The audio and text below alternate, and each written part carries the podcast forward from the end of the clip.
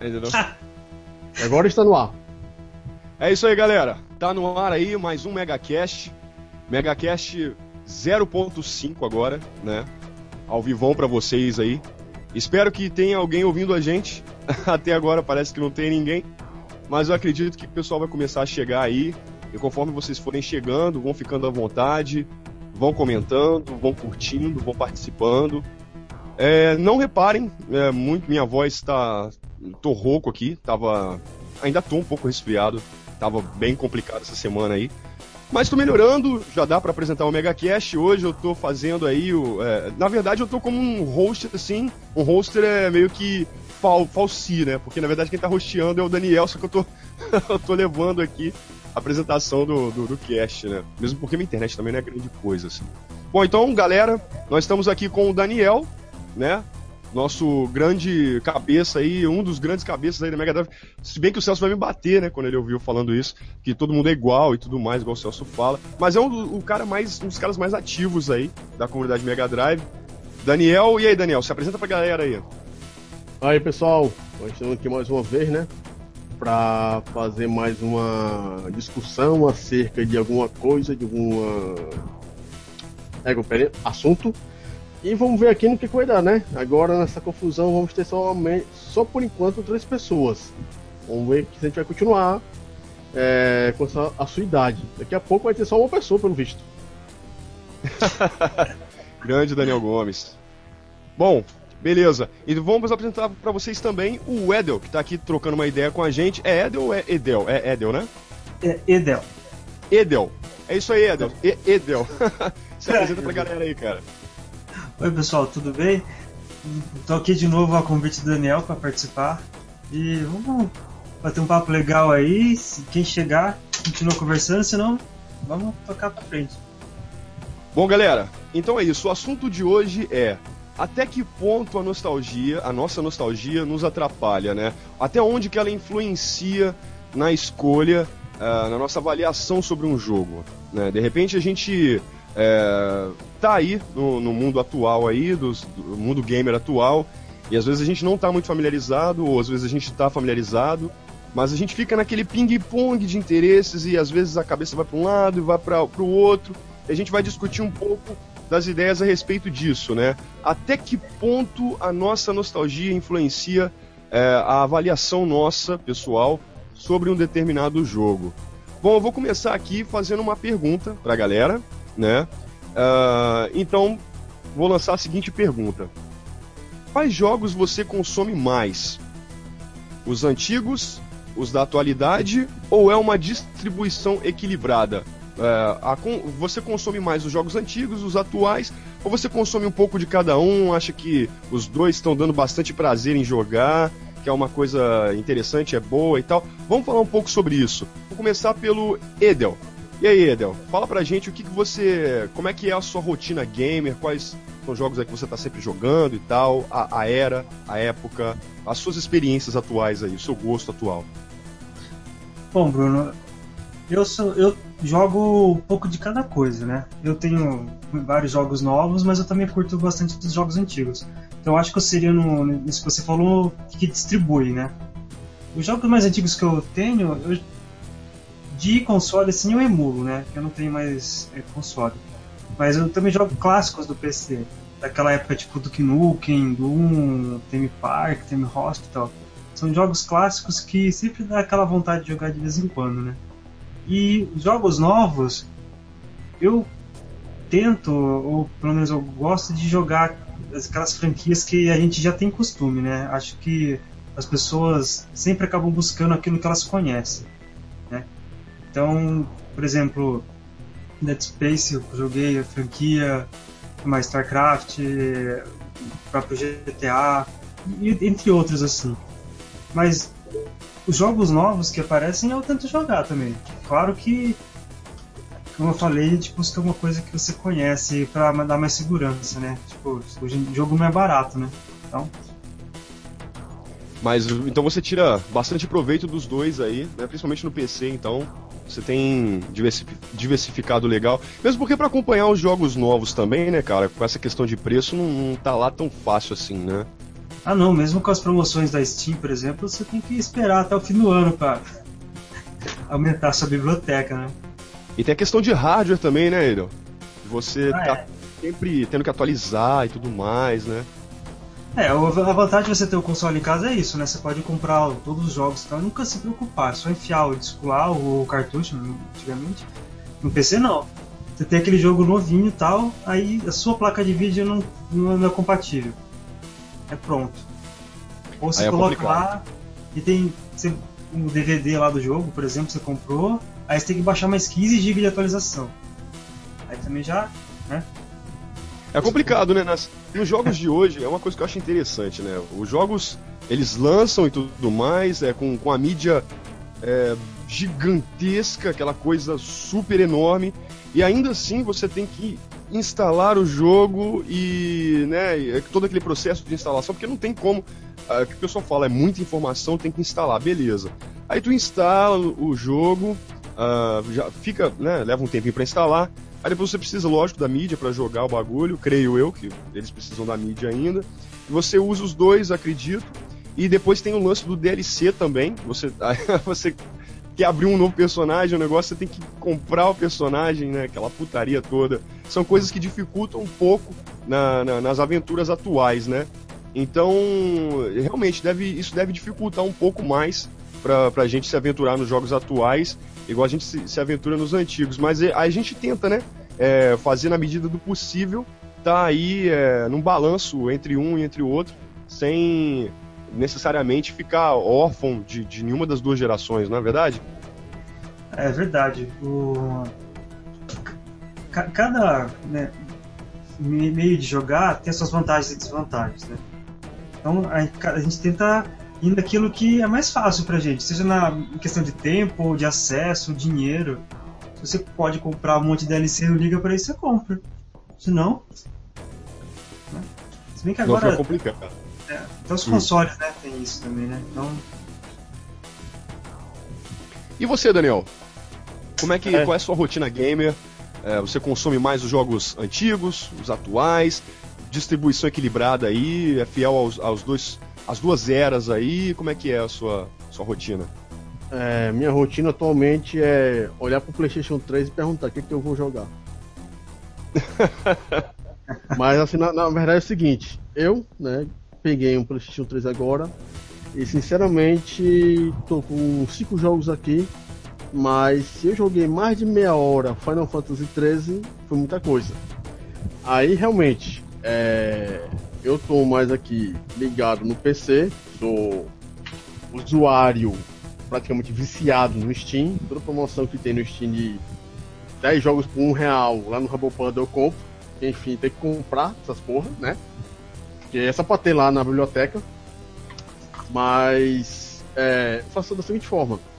Eu, quando eu tô, vou pra um banco, vou pra uma fila de espera num, num médico ou num dentista, sei lá onde for, eu pego meu PSP, coloco os joguinhos do Mega Drive, do Master System, do Game Boy Advance e vou jogar. Quer dizer, eu já consumo não o PSP em si, mas os jogos antigos do PS4.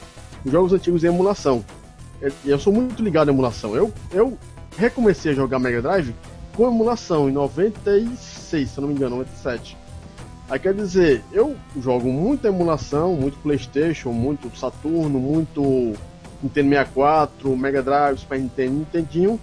E dessa geração agora, assim, coisas atuais, eu vou de computador.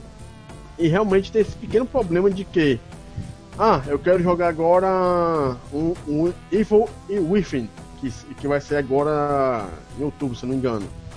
É, pra você jogar uma bosta dessa, você vai ter que computar, ter um computador da NASA, de acordo com as configurações do, do sistema, do, do jogo. Aí fica aquele negócio, né? Você pode comprar um jogo barato no PC? Pode comprar um jogo atual, mas você precisa ter um computador que vale 5 mil vezes mais o jogo para poder jogar o videogame, ou o jogo em si. Mas assim, eu pego, tanto jogo o jogo novo como antigo. O, eu não tenho um problema de, digamos assim, ah, só porque eu sou retro gamer, só porque eu adoro o Mega Drive, não quer dizer que eu não vá jogar um jogo no PlayStation 3, no Xbox 360, no PS4 no One. Por que, que eu não iria jogar? Então, que é. o que dificulta hoje em dia. Pode falar, Edo. Ah, eu só queria dizer que, tipo, se o jogo é bom você gosta dele, não importa se ele é um jogo clássico ou da nova geração, né? Uma coisa que... Pode falar, Daniel. Justamente, tipo, é, o que a gente tem que pegar é da seguinte forma: antes de qualquer pauta, qualquer assunto, qualquer coisa do tipo, é o seguinte: você, antes de ser um hardcore, um casual, um retro, qualquer coisa do tipo, você gosta de jogos eletrônicos, não é videogame. Vou colocar aqui em português certo direito, jogos eletrônicos. Se você gosta de jogos eletrônicos, não importa se você vai jogar no Mega Drive, no PlayStation 2, no 3, no 4, no PC. Você quer jogar? Você vai jogar essa bosta, do mesmo jeito. Quer dizer, não tem problema nenhum. A questão é quando você acha que, como se você jogar Mega Drive, você só vai poder jogar Mega Drive. Qual é a lógica disso? Vocês acham que um pouco da questão. É, o que atrapalha mais pra gente jogar os jogos de hoje é realmente o mercado? Ou é, a dificuldade do mercado em relação a preços, a, a equipamentos, a atualização de hardware por causa das taxas do Brasil e toda aquela história que a gente conhece? Ou vocês acham aí que uma das coisas que dificulta talvez um pouco também na questão de de repente você se deslumbrar com um jogo novo é lógico que com os gráficos a gente está sempre abrindo a boca aí, né? Porque são gráficos maravilhosos nos jogos atuais. Mas em relação a você querer mesmo jogar até o fim um jogo atual, é... ou você, vocês acham que, que, a, que as modalidades dos jogos antigos, não digo nem um jogo antigo com pixels, ou sei lá, feito exatamente é, com os gráficos antigos ou música antiga, mas na questão dos moldes, é, 2.5D, é, 2D, ou alguma coisa é, dessa natureza, assim. Vocês acham que a, as modalidades também influenciaram um pouco nessa, nessa questão da gente muitas das vezes estar tá sempre jogando um emulador, sempre é, que a gente que é aquela coisa, né, cara? Tem jogos que a gente nunca vai esquecer mesmo, mas a gente é, é, considerando a quantidade de vezes que nós zeramos os jogos do Sonic, do Alex Kidd e dessas outras franquias, que é Castlevania antigos, né, e tudo mais, a gente é, meio que fica estagnado neles. E, por exemplo, quer ver um grande exemplo? Eu vou dar como exemplo Castlevania mesmo. Castlevania saiu, é, saiu Symphony of the Night, foi aquele divisor de águas. No começo, algumas pessoas odiaram, porque saiu daquele estilo linear e começou aquela coisa toda de, de exploração e, e um pouco de elemento RPG. Mas depois a galera, como o jogo foi um masterpiece, assim, com música boa e tudo bom, assim, a galera começou a gostar e, e essa, essa é, modificação de rumo se, é, se perpetuou, não, né? Tipo, durou um tempo extenso. E nesse tempo extenso, essa fórmula foi para outros consoles de potências diferentes, mas deu certo. Porque, tipo, tava no PlayStation que tinha uma certa força. Foi pra geração, foi pro Game Boy Advance que caiu, lógico, caiu a qualidade. Mas a galera gostou do mesmo jeito, que era uma forma, a mesma fórmula e ficou bem feito, bem adaptado para aquele console. Depois foi pro Nintendo DS, a galera acompanhou também. Depois modificou muito. Aí meio que dividiu bastante, dividiu águas assim. A galera que já estava mais familiarizada, mais aberta, com a mente mais aberta, conseguiu jogar o Lords of Shadow e, e viajar nele assim. Não que o jogo tenha ficado ruim, galera. Vocês que estão ouvindo aí, o jogo Lords of Shadow é foda. Só que tá, tá bem diferente, assim. Né? Então, foi um pouco mais para aquele lado God of War, só que modificado para as tendências Castlevania e tudo mais.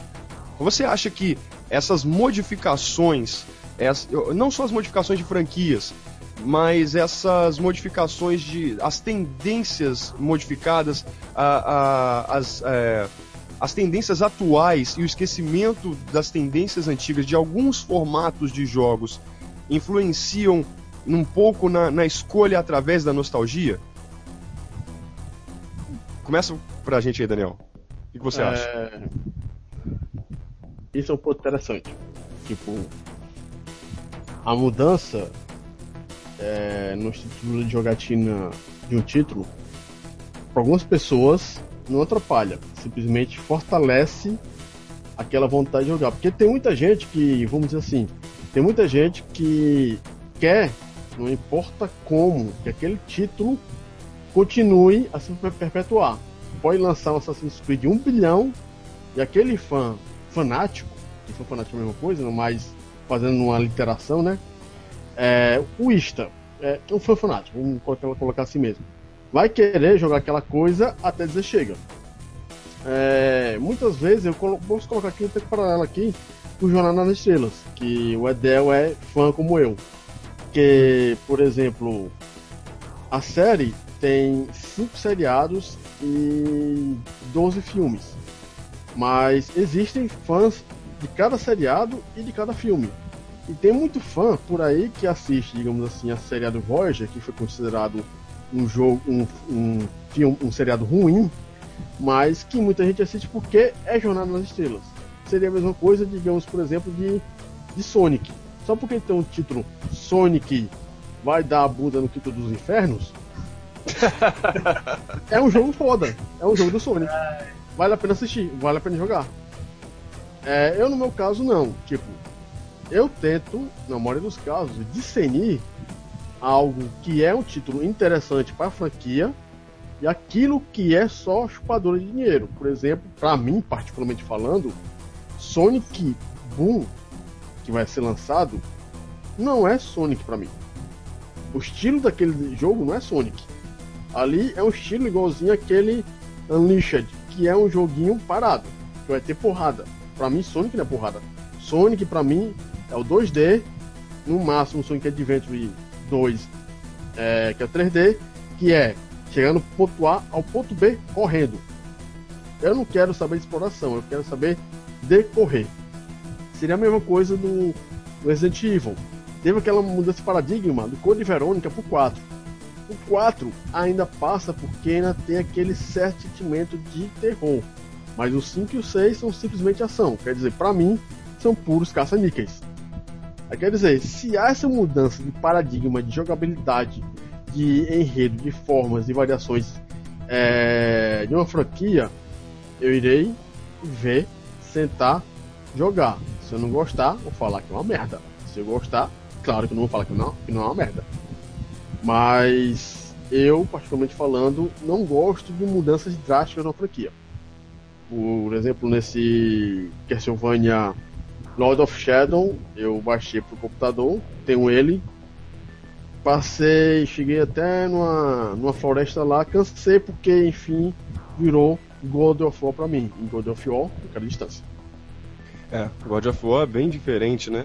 Então deu aquela modificada, mas e nas franquias em geral, assim? Você acha que foram esquecidas? Aquelas. Você sente falta, então, também. Não, tipo, deixando um pouco de lado as franquias e chegando na questão dos jogos em geral, assim. Hum. Você sente falta daquelas. Pô, algum, alguns estilos de games que foram. que caíram no esquecimento devido à puxada do trenzinho, que eu sempre falo aí, né? Que uma empresa que é o famoso trenzinho, famoso não, né? Que eu inventei essa porra, não sei se alguém usa. É, trenzinho que eu. A, a, minha definição de trenzinho é o seguinte, galera. Você que tá ouvindo aí, que chegou agora. É, o trenzinho é quando tem. É, nós temos aí os, os jogos, né? As franquias rolando e tal, e os jogos sendo lançados. E as empresas se degladiando entre si é, num rumo atual. De repente, uma dessas empresas resolve inovar e trazer uma ideia diferente. Sair daquele, daquela mesmice, sair daquela, da, daquela coisa estagnada e resolve lançar uma coisa nova para ver se consegue um público a mais, né? sair da mesmice, do clichê. Aí uma empresa vai e arrisca.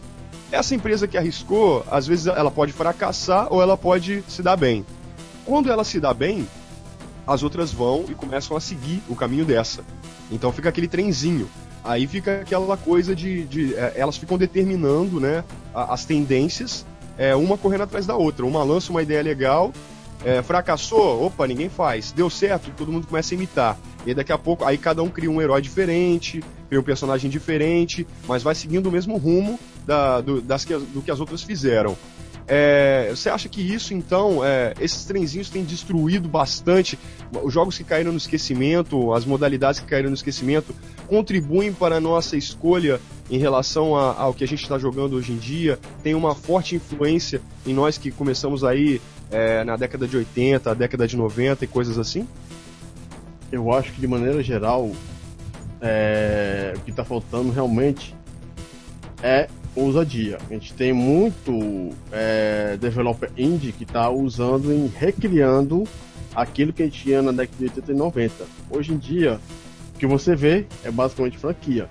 É, no caso assim. Hoje em dia é a repetir a mesma fórmula, né? É, basicamente virou isso. Tipo, o maior exemplo que a gente tem disso aí não é querendo falar mal da Nintendo, mas é a Nintendo. A Nintendo só tem Pokémon, Zelda e Mario. É. Aí você vai, a gente vai pegar a Sega, que é outra que tá virando só Sonic. Mas no período do Dreamcast, a Sega lançou mais títulos é, em separado, únicos, do que qualquer outra empresa naquela mesma, naquela mesma época.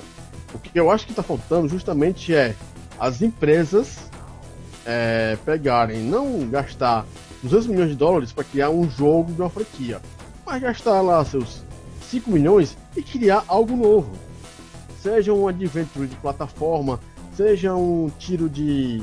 seja um de ação, tipo contra, é, melhorado, de outra forma, de maneira diferente, seja um novo tipo de point click.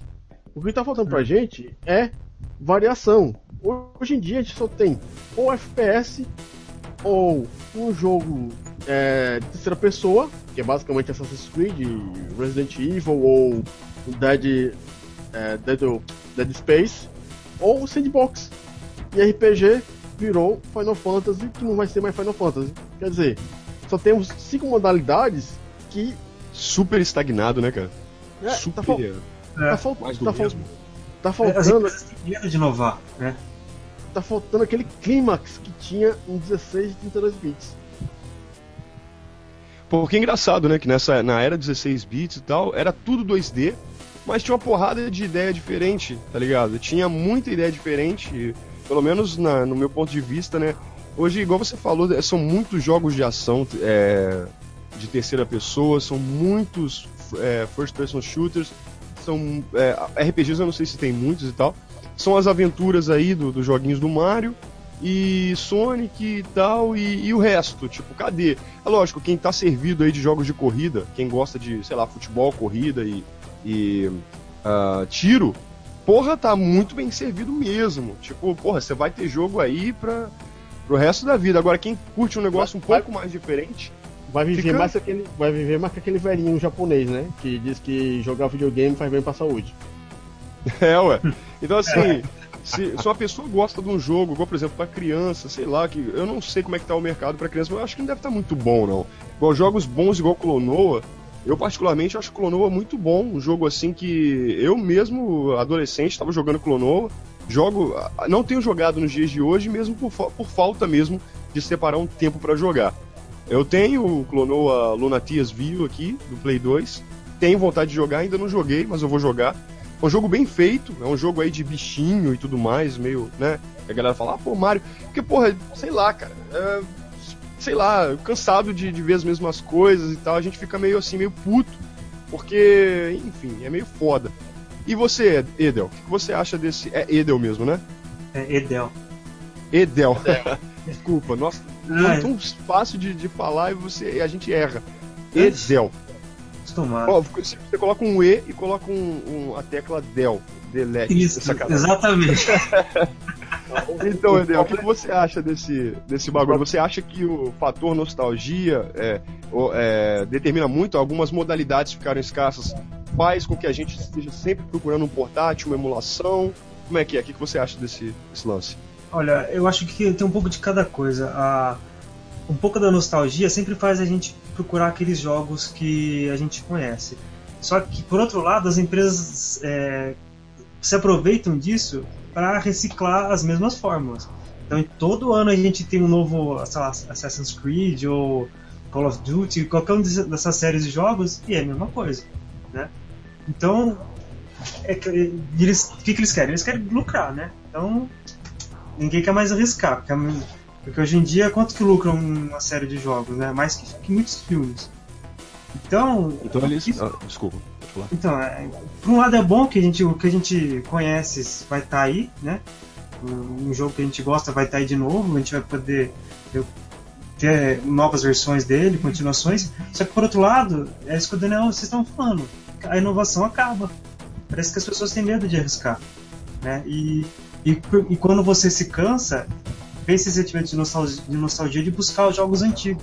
Porque naquela época, pô, na época do Mega Drive, assim, no, no 2D, os, o recurso era, é, do hardware era tão escasso que eles tinham que criar coisas mirabolantes, né?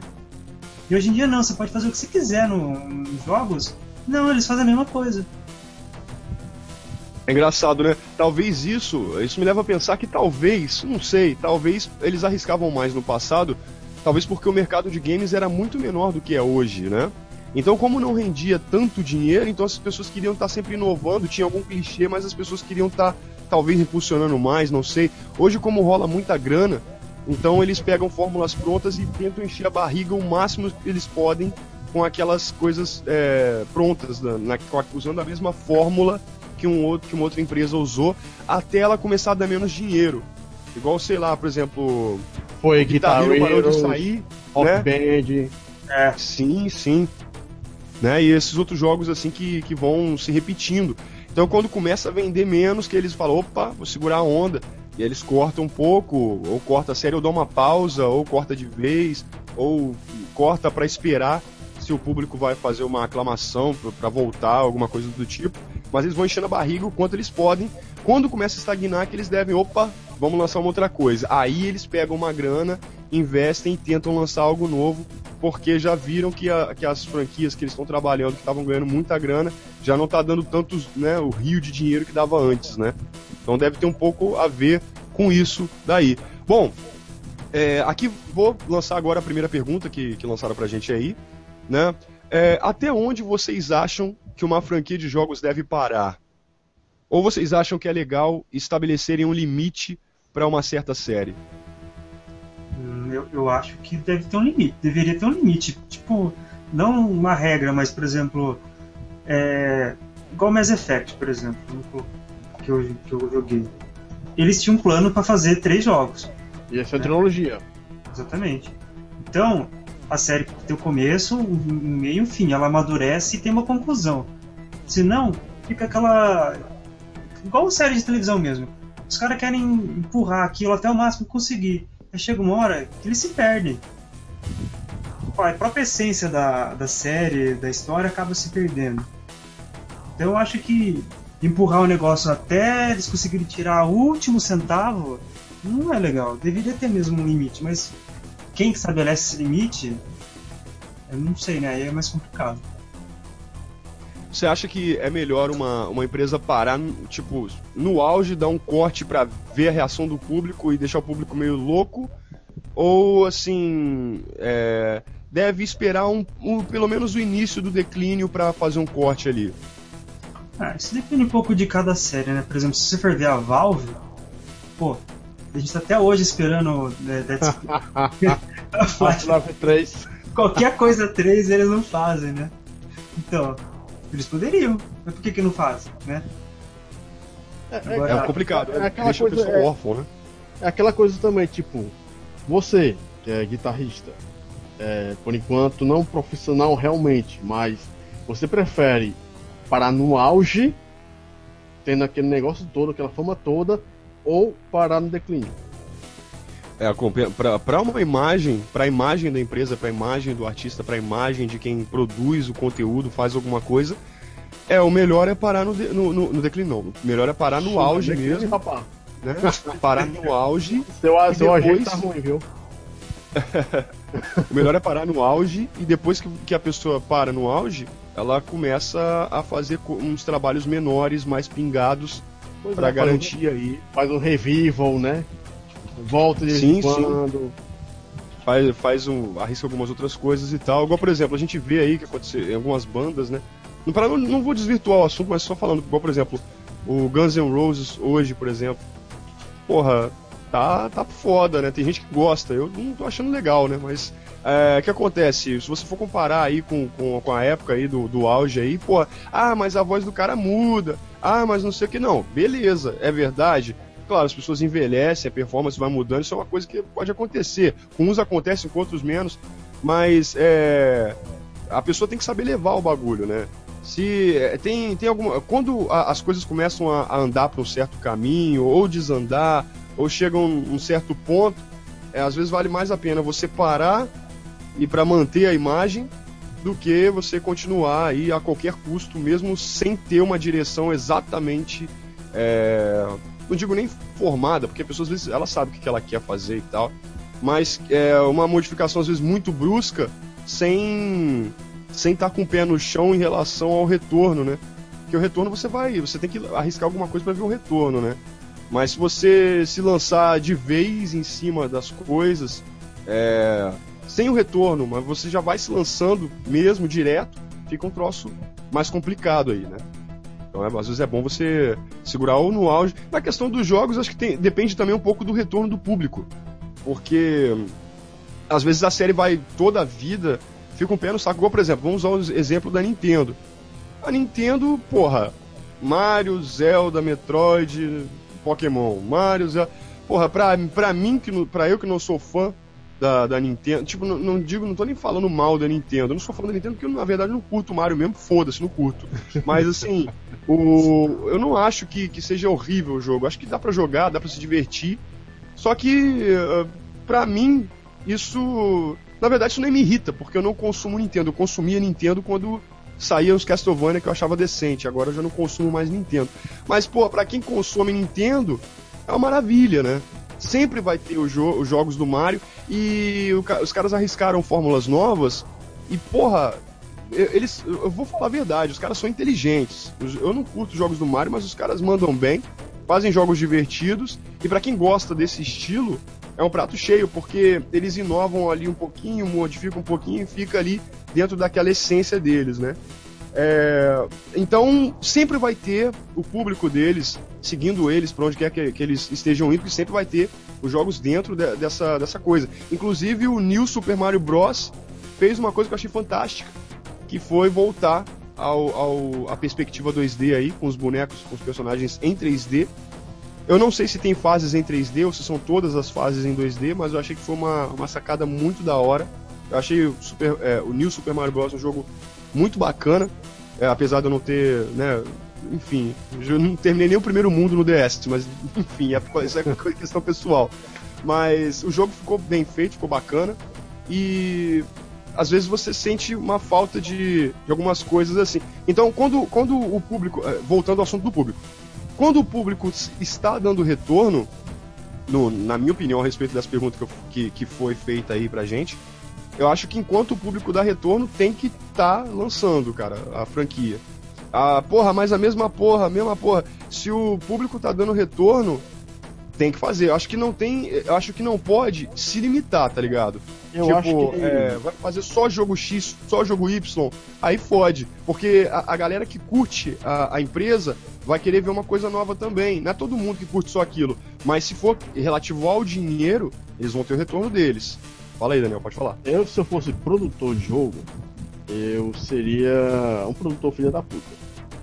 Eu faria, eu faria, tipo, primeira coisa que eu tentaria fazer é não me associar com é, desenvolvedora grande, é, tipo, ou developer grande que faz a distribuição, tipo uma Sega, uma Bethesda, é, sei lá, uma Square Enix. Porque no caso, se você fizer um jogo que fizer sucesso, é, vão querer aquele jogo até você cair os braços. Aí no caso, é, se você sair, aquele IP, aquele jogo que você criou é deles, não é seu. Aí se eu fosse criador de jogo, eu faria como o pessoal independente faz. Criaria um jogo, beleza, não, eu vou fazer aqui. Meu roteiro vai ser dois joguinhos X e Y. Vai funcionar dessa maneira aqui.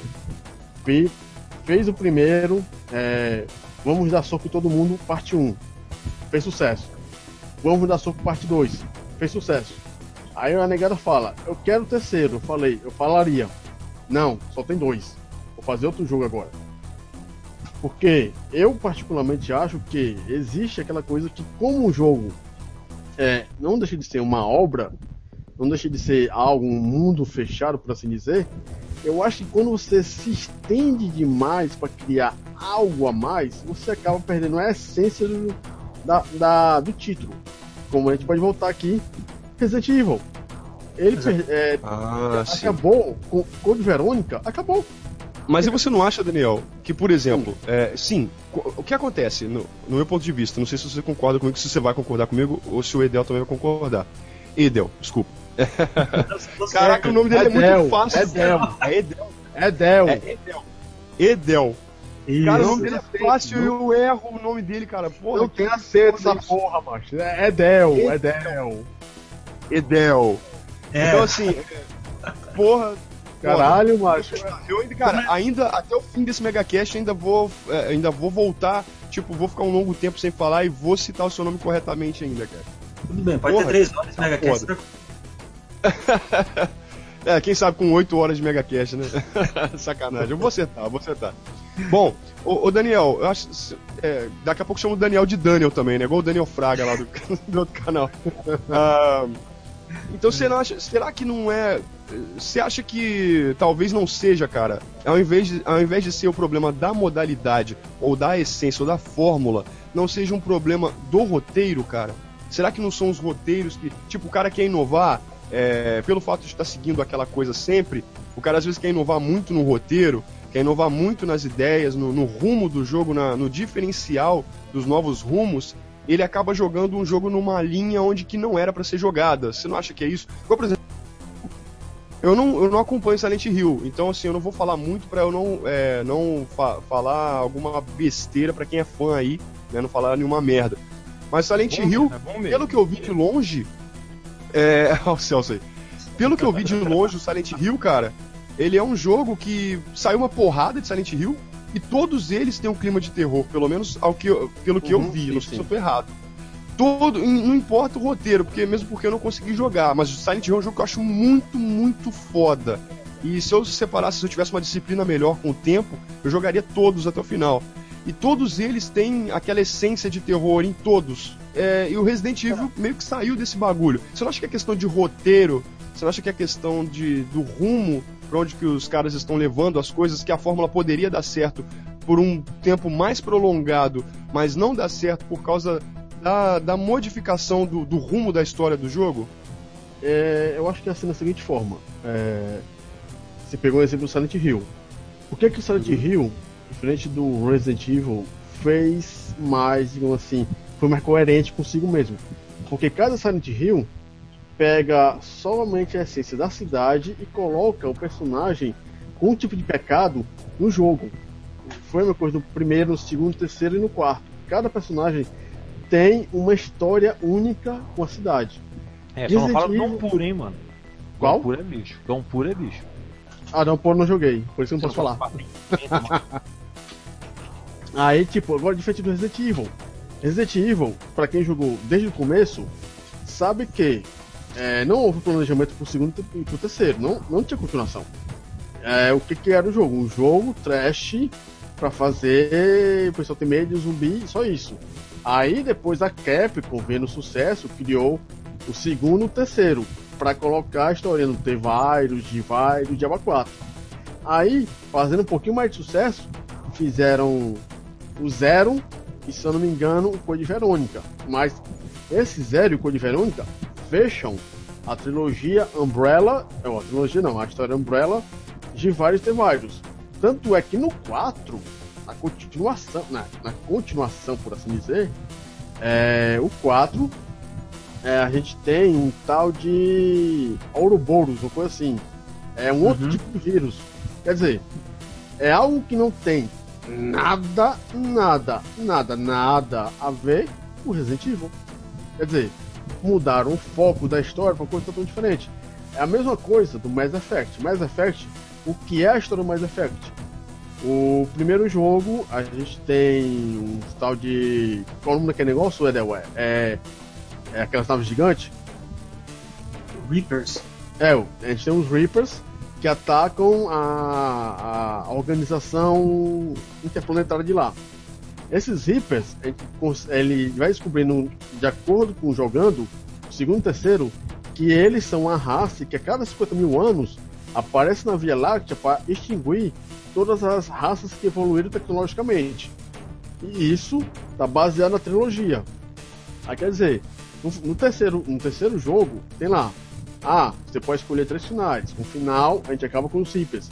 O outro final, a gente vira máquina. E o terceiro final, a gente vira é, tecno-orgânico. Máquina e orgânico.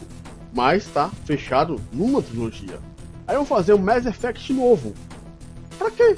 Não, beleza. Pra fã, isso é a mesma coisa que dar a bunda que todo mundo vai gostar.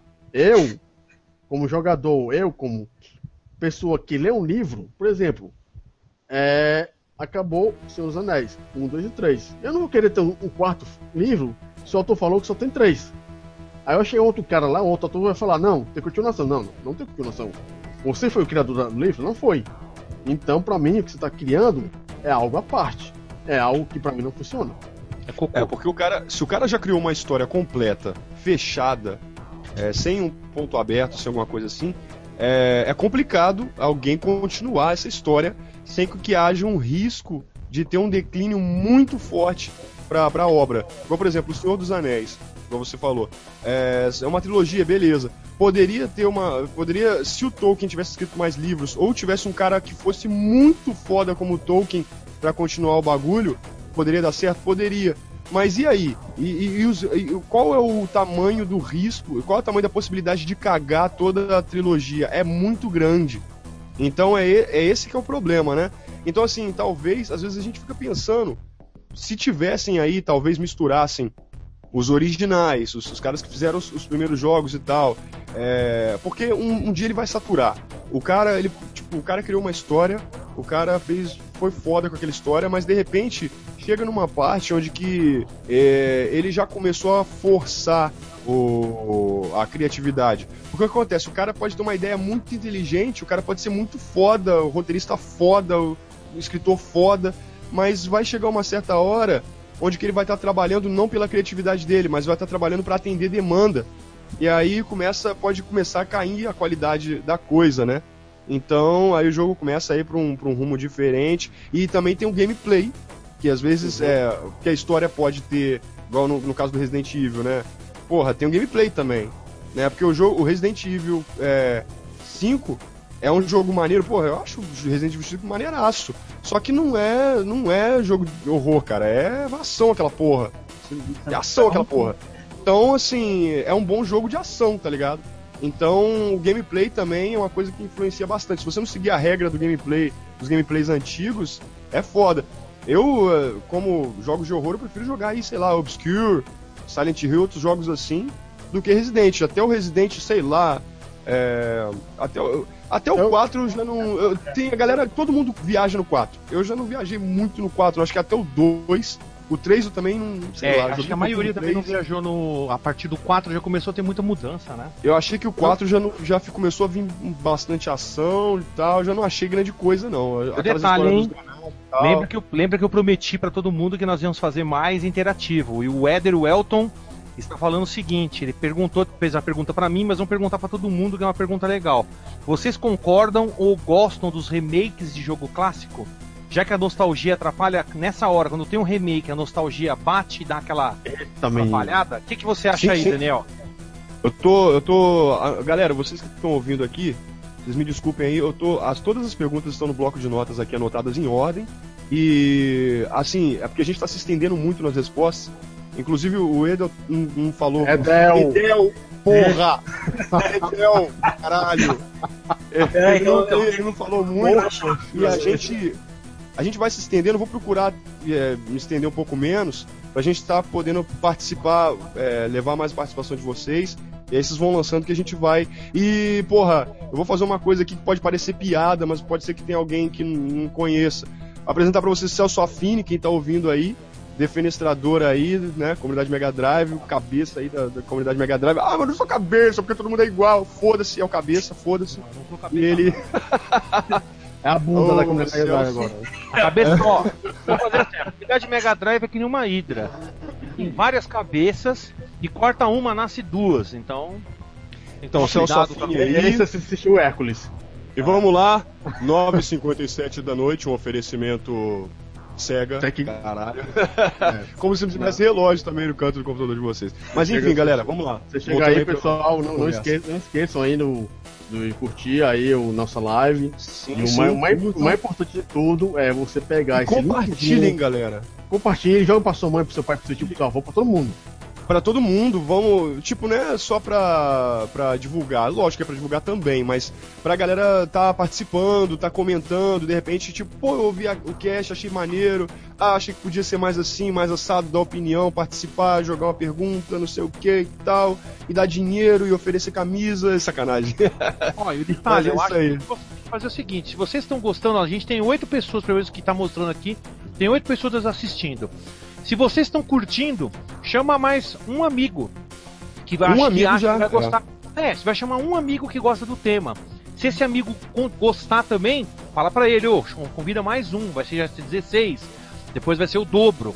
Então, poxa, chamou uma pessoa, já era, cara. E nós vamos responder. Agora eu cheguei, eu quero que vocês façam pergunta pra gente poder responder. Mas vamos lá, continua. Certo, lá do, do remake, né? Eu vou... É, porque o que conta, tipo assim, vocês concordam ou gostam dos remakes? Não. É tipo, você tem uma. uma você acha legal ou não acha? Sobre jogos clássicos, principalmente jogos antigos, né? Que nem eles vão fazer agora com Resident Evil. Tem uhum. feito bastante isso, né? E aí, o que, que vocês acham? Começa aí você, Daniel. Eu vou começar assim. Eu tenho um certo problema de é, opinião mista. Tipo, por exemplo, eu peguei o remake do DuckTales, achei legal, joguei, foi interessante, mas eu não gostei muito. Eu peguei do, do Cast of Illusion, também foi a mesma coisa. Eu acho assim que muitas vezes estão fazendo um remake, até é, tá bonito, tá belo, tá HD, mas eu acho que na, não tem aquele feeling de antigamente. Que tipo, beleza, o Cast of Illusion é uma coisa totalmente diferente do, do 2D por, por esse novo, mas não tem a essência.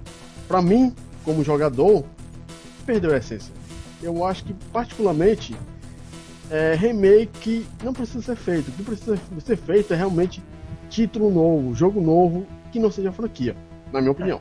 Eu, eu acho que, desculpa, Daniel, mas é, eu acho que isso daí é, é mais um sintoma dessa falta de criatividade da, da indústria, que fica, é, igual a gente estava falando agora, excedendo o limite, de, o tempo de vida de um jogo de uma série, né? E acaba fazendo. Não tem mais o que fazer. Que fala, vamos pegar esses jogos velhos aí, vamos colocar uns gráficos novos, vamos refazer e o pessoal vai comprar. Vai caçar níquel, né? Eu acho é, que. Basicamente. Bruno, o que manda? Bom, eu acho que os remakes. É, eu acho que eles devem. Eu acho um pouquinho assim diferente. Acho que Deve ser feitos remakes? Devem, mas devem ser sempre feitos com calma e com um adicional. Por exemplo, Teve o DuckTales? Teve. Poderia ter um Ninja Gaiden, por exemplo. Poderia. Poderia ter um Ninja Gaiden foda. Porque a Tecmo fez aí o Dead or Alive, que eu achei foda Dead or Alive 2, né? Ninja Gaiden e... teve, já. Já teve? Não, assim, de lado que eu tô falando, na, na ah, essência do antigão, tá ligado? 2D, 2D. Eu vi, tem, o Dark Souls of, Dark Souls of Chaos 2. É, aquele do DS, esqueci o nome. Ninja. Como é que é? Esqueci o nome. Os negócios de Ninja, Chaos Sword, essas porra tudo. Acabei esquecendo o nome, enfim. Esse Ninja Gaiden do DS achei muito foda. Mas assim, vamos supor que eles resolvam fazer um jogo de volta às origens. Eu acho que eles deviam fazer com calma. Acho que é bem-vindo sim, um remake sempre é bem-vindo. Porém, não se limitar só ao remake. Eles fazem lá, pega, remasteriza a porra do jogo dentro da, da, da engine do jogo original, com a mesma. Ou se for refazer, que tenha uma sensibilidade na, ao refazer a engine, que seja próxima à original. Igual, por exemplo, o, o Castlevania lá, Drácula X Chronicles, achei que ficou bem bacana jogabilidade é próxima um pouco da original. Eu achei que ficou bem bacana. É, fazer um jogo com calma e ir um pouco além do remake. Por exemplo, o cara vai fazer o remake e vai pegar é, o, os gráficos do, do jogo remasterizado e fazer uma nova aventura. Então eu, eu acho que seria uma boa, um, uma boa opção isso. As pessoas pegarem jogos, as fórmulas antigas, por exemplo, pega Ninja Gaiden aí, pega, sei lá, o Ninja Gaiden 3 eu não sei se a, se a saga teve um desfecho ou se a saga ficou em aberto. Se por acaso a saga tiver ficado em aberto, po poderia fazer uma nova aventura da saga, pegar o, o, o, os jogos antigos, remasterizar e jogar dentro como bônus dentro do jogo, que ia ser fichinha, só é, substituir o gráfico, sei lá, fazer de uma maneira da hora, e pegar fazer um extra. Ia, acredito que ia vender bacana e ia atingir o público atual também.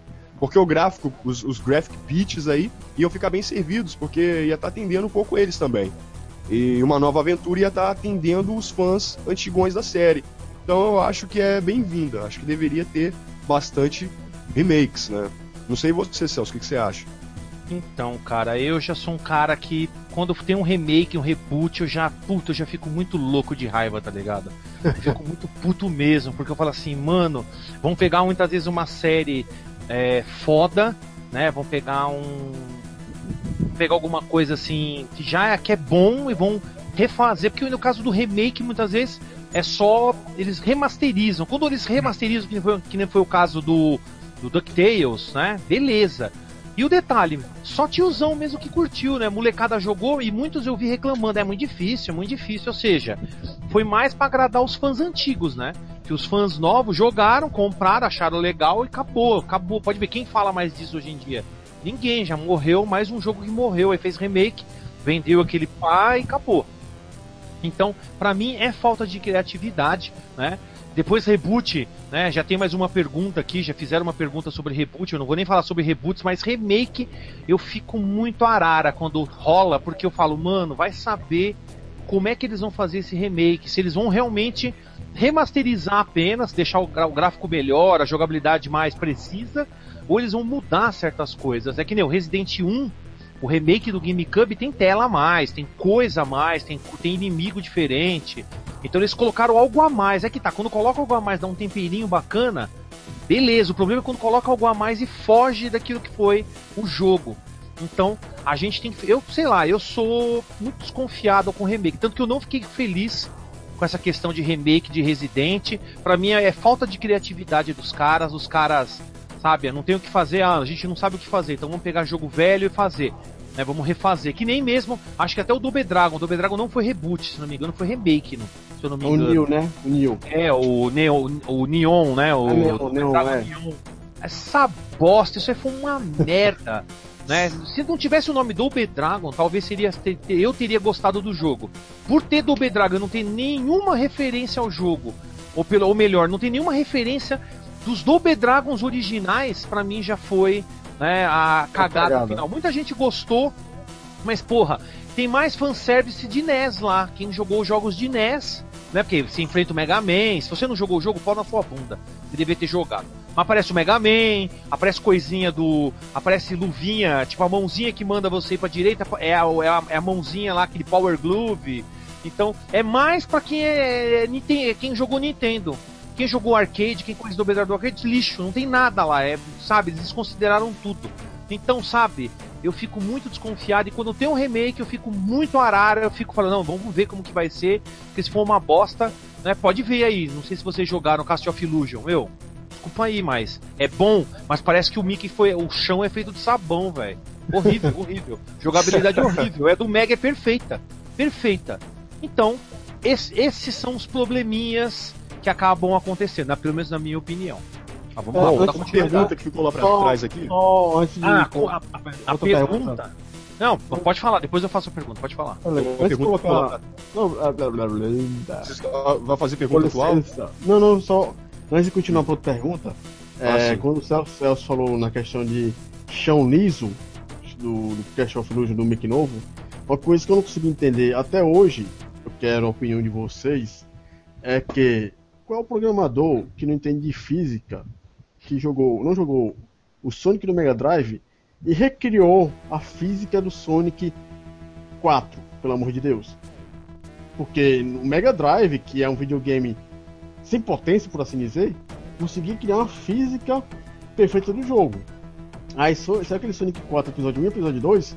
Você corre, se parar de correr, o bicho fica pendurado em cima do teto. Alguém me explica isso, pelo amor de Deus.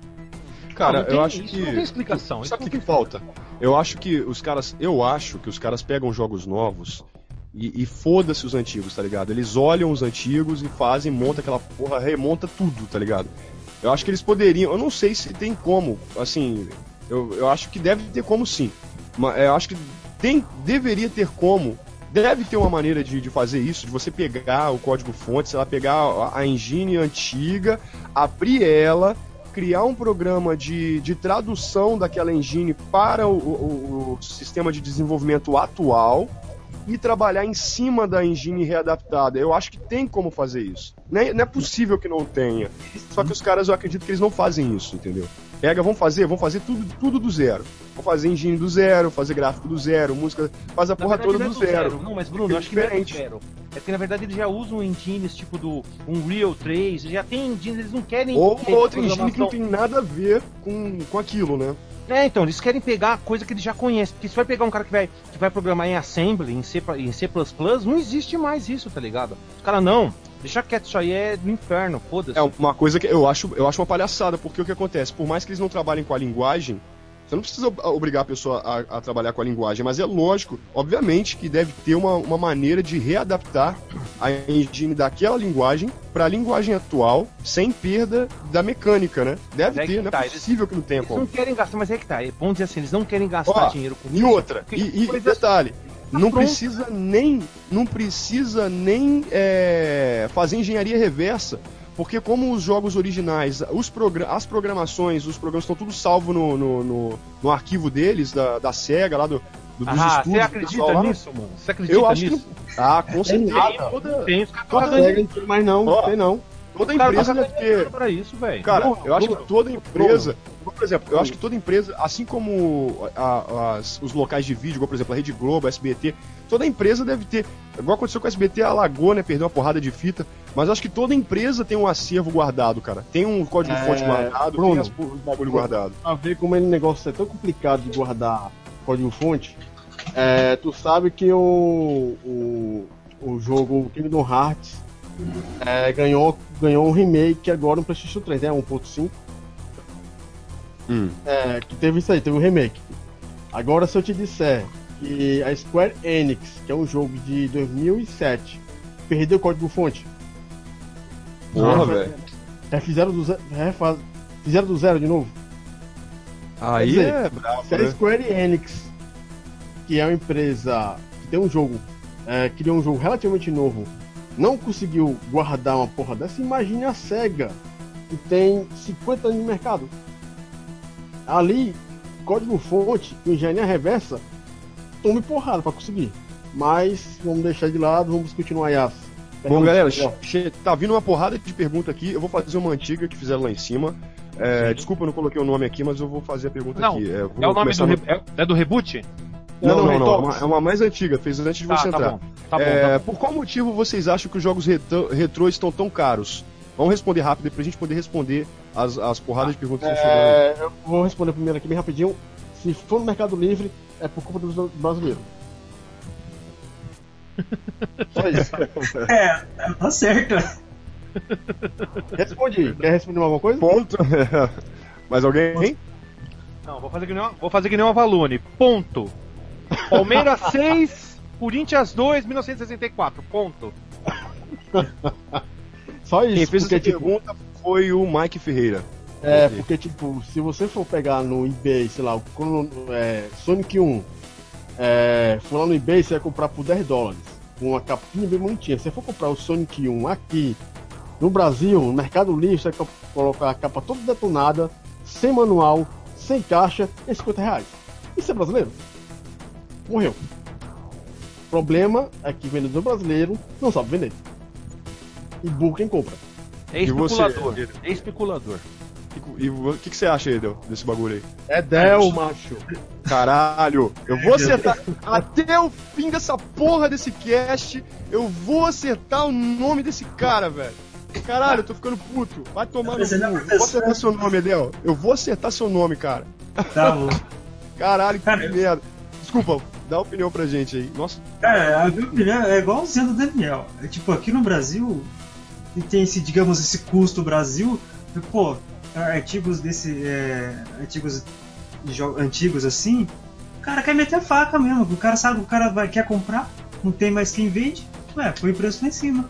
Sabe, o pessoal aqui no Brasil compra, você coloca o preço mais caro, nossa, é melhor, né? Então, mete, mete o faca em todo mundo. É, pega assim, ó, sem a vaselina e enfia. E você, Celso? O que você acha, cara? Cara, eu acho que é assim. O cara pega, acorda numa manhã, liga o celular, Aí ele vê que, tão, que tá tendo feira de videogame, que tá tendo negócio de videogame, que a moda é videogame. Aí ele, aí ele vai mexer no armário dele, acha uma fita do Super Mario cheia de pó com, uma, com a barata morando dentro. a família da barata dentro. Aí ele fala: caralho, eu tenho uma fita do Super Mario. Todo mundo fala que é raro, que é não sei o que. O cara nem pesquisou. Ele simplesmente achou. É tipo achismo do cara. Aí ele pega, aí ele olha lá, vai fazer uma pesquisa de preço. O cara não sabe nada de videogame. Mas tem lá, ele jogou videogame quando ele tinha 13 anos, 14 anos, sei lá, menos. Aí ele pega, olha, nossa, né? Super Mario, é raro. Aí ele coloca lá, vamos vender Super Mario por 150 reais. Só que o cara, o, o, infeliz, não sabe que Super Mario vendeu em todo o console de Super Nintendo. Chegou a vender 50 milhões de consoles. Obviamente, os 50 milhões de consoles não veio com Mario, mas uns 30 milhões tá, tinham o Super Mario nele. Então, não é raro nem aqui nem na China. Ou seja, o povo é mal informado, é especulador, fica especulando o valor, não sabe nada sobre o assunto, especula um valor que não é real, não condiz com a realidade. Né? Ou se não, o cara aproveita, o cara entra em grupos de Facebook, né? Lembra do Orkut? O pessoal entra e fica perguntando preço, oh, quanto que vale isso, quanto que vale aquilo. Aí os caras vai falando um monte de imbecil, que é imbecil quem responde esses caras. É um uhum. tremendo imbecil, merece a morte, né? Com muita dor enfiada no rabo dele. Então, o que acontece? Aí o cara vai e aí ele acha que ele pode colocar o preço que ele quiser, fudendo todo mundo, entendeu? Então, o problema para mim é isso. Brasil é pessoa mal informada, acha que sabe, e aí quando você vai falar com o cara, ô oh, mano, não é esse preço, que nem eu já vi cara vendendo Top Gear, querendo 500 reais no Top Gear. Eu falo, filho, Top Isso. Gear é 7 dólares lacrado nos Estados Unidos. Celso. Não, esse jogo é clássico. Eu falo, não, esse jogo é uma bosta. É aqui no Brasil que fez sucesso. É só uhum. Brasil. No Brasil que ele fez sucesso. Lá fora, ele é considerado um lixo, o lixo do lixo, a cópia da cópia. Ninguém nem quer chegar perto dele. Então, esse é o problema, o pessoal não manja de videogame, não sabe porra nenhuma, e aí fica bancando aí o cara que manja. Esse é o problema principal que acontece hoje no mercado de games do Brasil. Porque que nem o Daniel falou, você vai comprar alguma coisa? Compra no Japão, compra nos Estados Unidos, porque meus amigos, lá os caras vendem num preço bacana, com os negócios limpo, bonito, bem, bem cuidado, e você, mesmo pagando imposto, mesmo demorando dois meses, é melhor do que você negociar com esse bando de chifrudo que merece a morte no Mercado Livre. viu, viu, Adel? Não venda mais no Mercado Livre, viu? Eu acho que, que esse lance dos jogos estarem caros é oportunismo mesmo do, dos caras lá que fazem, que tem, detêm o nome e tal direito. Eles é, saem um console no, novo, ótimo, vamos pegar, vamos fazer um porte e ganhar rios de dinheiro, lançar essa porra cara quem quiser comprar, vai comprar. Por exemplo, um riquinho aí, às vezes já teve Nintendinho, às vezes já teve Super Nintendo. Sai um Super Mario World aí pra Wii U, ele vai, compra, foda-se, paga caro. Porque ele não vai esperar ficar barato. Ele é rico, ele é rico, ele, o pai dele é empresário, ou, ele mesmo é, foda-se, ele vai e compra. Então acho que para a empresa a sacada é essa. Ela quer lançar cara porque foda-se a, a, a para a empresa em si para a empresa em si. Para nós não, que a gente pensa diferente porque a gente olha, a gente vê a empresa, a gente dá a nossa opinião. Agora, para a empresa, foda-se se a pessoa está falando mal, né, caça-níquel, ou alguma coisa que se está explorando, se quer arrancar dinheiro. Que a, a, a, na minha opinião, acho que a vontade dela é essa mesmo: é pegar o dinheiro quanto mais puder, quantos novos consoles. É, esse lance do retrô, cada console novo que for saindo, principalmente se não tiver re retrocompatibilidade, eles vão dar um jeito de levar de forma oficial o jogo adiante para que você pague mais uma vez. Ah, mas tem, ah, sei lá, sai Super Mario World para Android, sai para iOS, sai para, sei lá, eu não tô falando que existe, porque eu nem sei se tem, mas é, se for jogo para eles, eles fizerem uma pesquisinha de mercado, sei lá, achar que é uma boa, ver que tem um público maneiro, que dá para arrancar um dinheiro, eles vão jogar. Não é toda empresa que deve fazer isso, mas tem muitas empresas que fazem isso, então acaba acontecendo desse jeito. Outra pergunta, pergunta do Éder. A maioria das grandes produtoras estão passando a responsabilidade de remakes e continuações para pequenas third parties. Isso é certo? Vamos começar pelo Edel. Opa, eu? Ah, tá certo agora, né? Finalmente, hein, caralho. Aê! Vai, Edel, fala aí, mano. Obrigado, vamos lá. Podia ser a Bel, né, mano? Aí já ser um salve do Zodíaco, né? ah, é, que ela passa o. Como é que é? O remake dos outros jogos para third parties? É, estão passando responsabilidade para third parties, continuação aí de, de jogos antigos, é, sei lá, talvez clássicos ou não, não sei. Jogos antigos, é, muitas produtoras estão passando a responsabilidade para outras, né? Terceiros aí. Você acha que isso é certo? Olha, se, se essas pequenas produtoras é, ou outras produtoras fazem um bom trabalho, por que não, né? Vários, as grandes empresas são compostas de vários estudos, certo? Então, desde que seja uma empresa boa, competente para fazer isso, eu não vejo problema. O, o, que eu acho errado é quando eles fazem isso pra, só para fazer o jogo, dá para qualquer um fazer aí, para depois lucrar em cima, né? Você acha que se tiver um, pelo menos um bom histórico, a empresa tiver um bom histórico com jogos bem feitos, ela pode pegar a responsabilidade sem maiores preocupações, é isso? É, porque tem, tem empresas pequenas aí, estúdios pequenos, que estão fazendo jogos bons. Não só falando de gráfico, mas de jogabilidade, história tudo mais. Acho que eles têm compet... Por que, que elas não teriam competência para fazer um jogo desse, né? É, é, eu, eu acho assim que se a empresa pequena, sei lá, com 15, 20 pessoas, consegue pegar a essência do jogo original, então tá valendo. O problema é quando você pega, sei lá, vamos botar assim, é, vamos botar a empresa braço de perna, pegar um jogo como Mega Man e fazer outra coisa totalmente, totalmente diferente da série original, aí é uma coisa que a gente tem que ver se vale a pena ou não. Mas se for uma empresa, sei lá, eu acho que é a Interact Interlink ou Interpictures, uma coisa assim, fez a série Mega Man Zero e a Mega Man ZX. Elas pegaram a essência do Mega Man e recriaram, ficou bem interessante. Agora tem outras empresas que quando pegam o jogo lá, a IP antiga e recriam, fazem merda. Quer dizer, depende das empresas, né? E você, Celso? Por favor, repite a pergunta que eu tô também falando com os caras. É, a maioria das. O Éder perguntou aqui. A maioria das grandes produtoras estão passando a, responsa a responsabilidade de remakes e continuações para pequenas third parties. Isso é certo? Não. Pronto. Preciso falar mais uma coisa? Resumindo, Não, né? Lixo, lixo, lixo. Não tem como passar, passar uma franquia é, muitas vezes é, de primeira linha para uma empresa, sei lá, que não sabe nada, os caras um monte de estagiário, um monte de babaca, e os caras vai lá e cagam o pau. Né? Provavelmente o Double Dragon foi isso, cara. Pra mim, muitos jogos os caras mandaram pra outra empresa lá e os caras cagaram o pau, mano. Abriram assim falou: abre aí o CD, o, o disco matriz e deixa eu cagar em cima. Pronto, oh, foi. Ah, perfeito, esse jogo é bom, hein? É assim, mano. Lixo, lixo. Não, não, não. Minha resposta é não.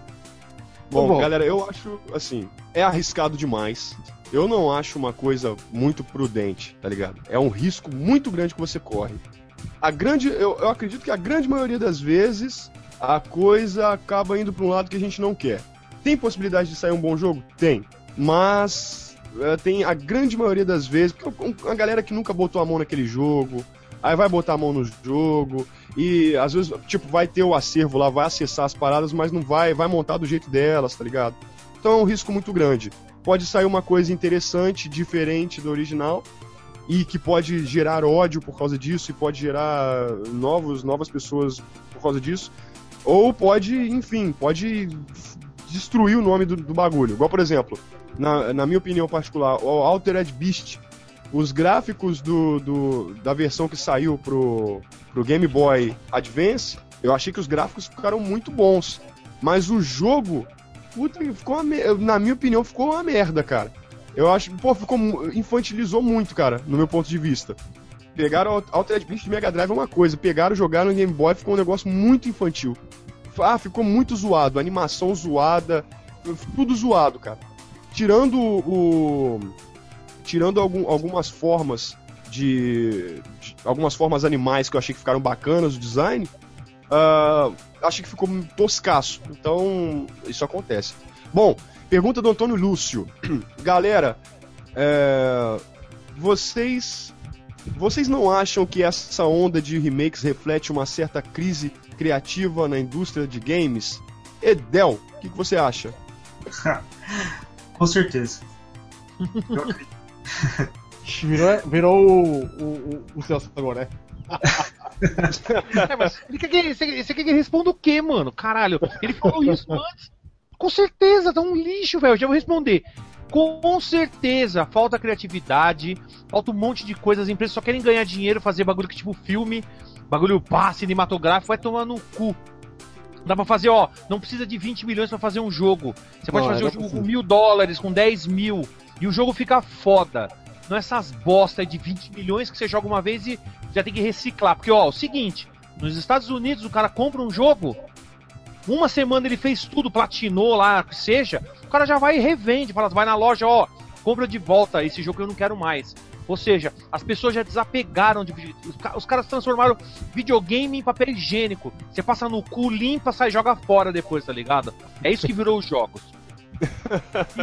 e você, você, Daniel? É... Eu posso Desculpa, Deus. Quer Olha, que, que repita o, Cel, o, Cel, o Celso fala direito, ó. Você não... Agora, seguinte. Ah. No caso era a questão do. da criatividade, né? É. Só o seguinte. Sim, sim. É, o maior exemplo de criatividade são os indies. Se, hum. os, indies, se os indies conseguem, as empresas grandes poderão conseguir. Se elas não querem tentar revolucionar alguma coisa, problema delas. Questão de visão de. Às vezes, a visão de mercado, às vezes, é muito diferente né, da visão de quem quer receber o produto, né?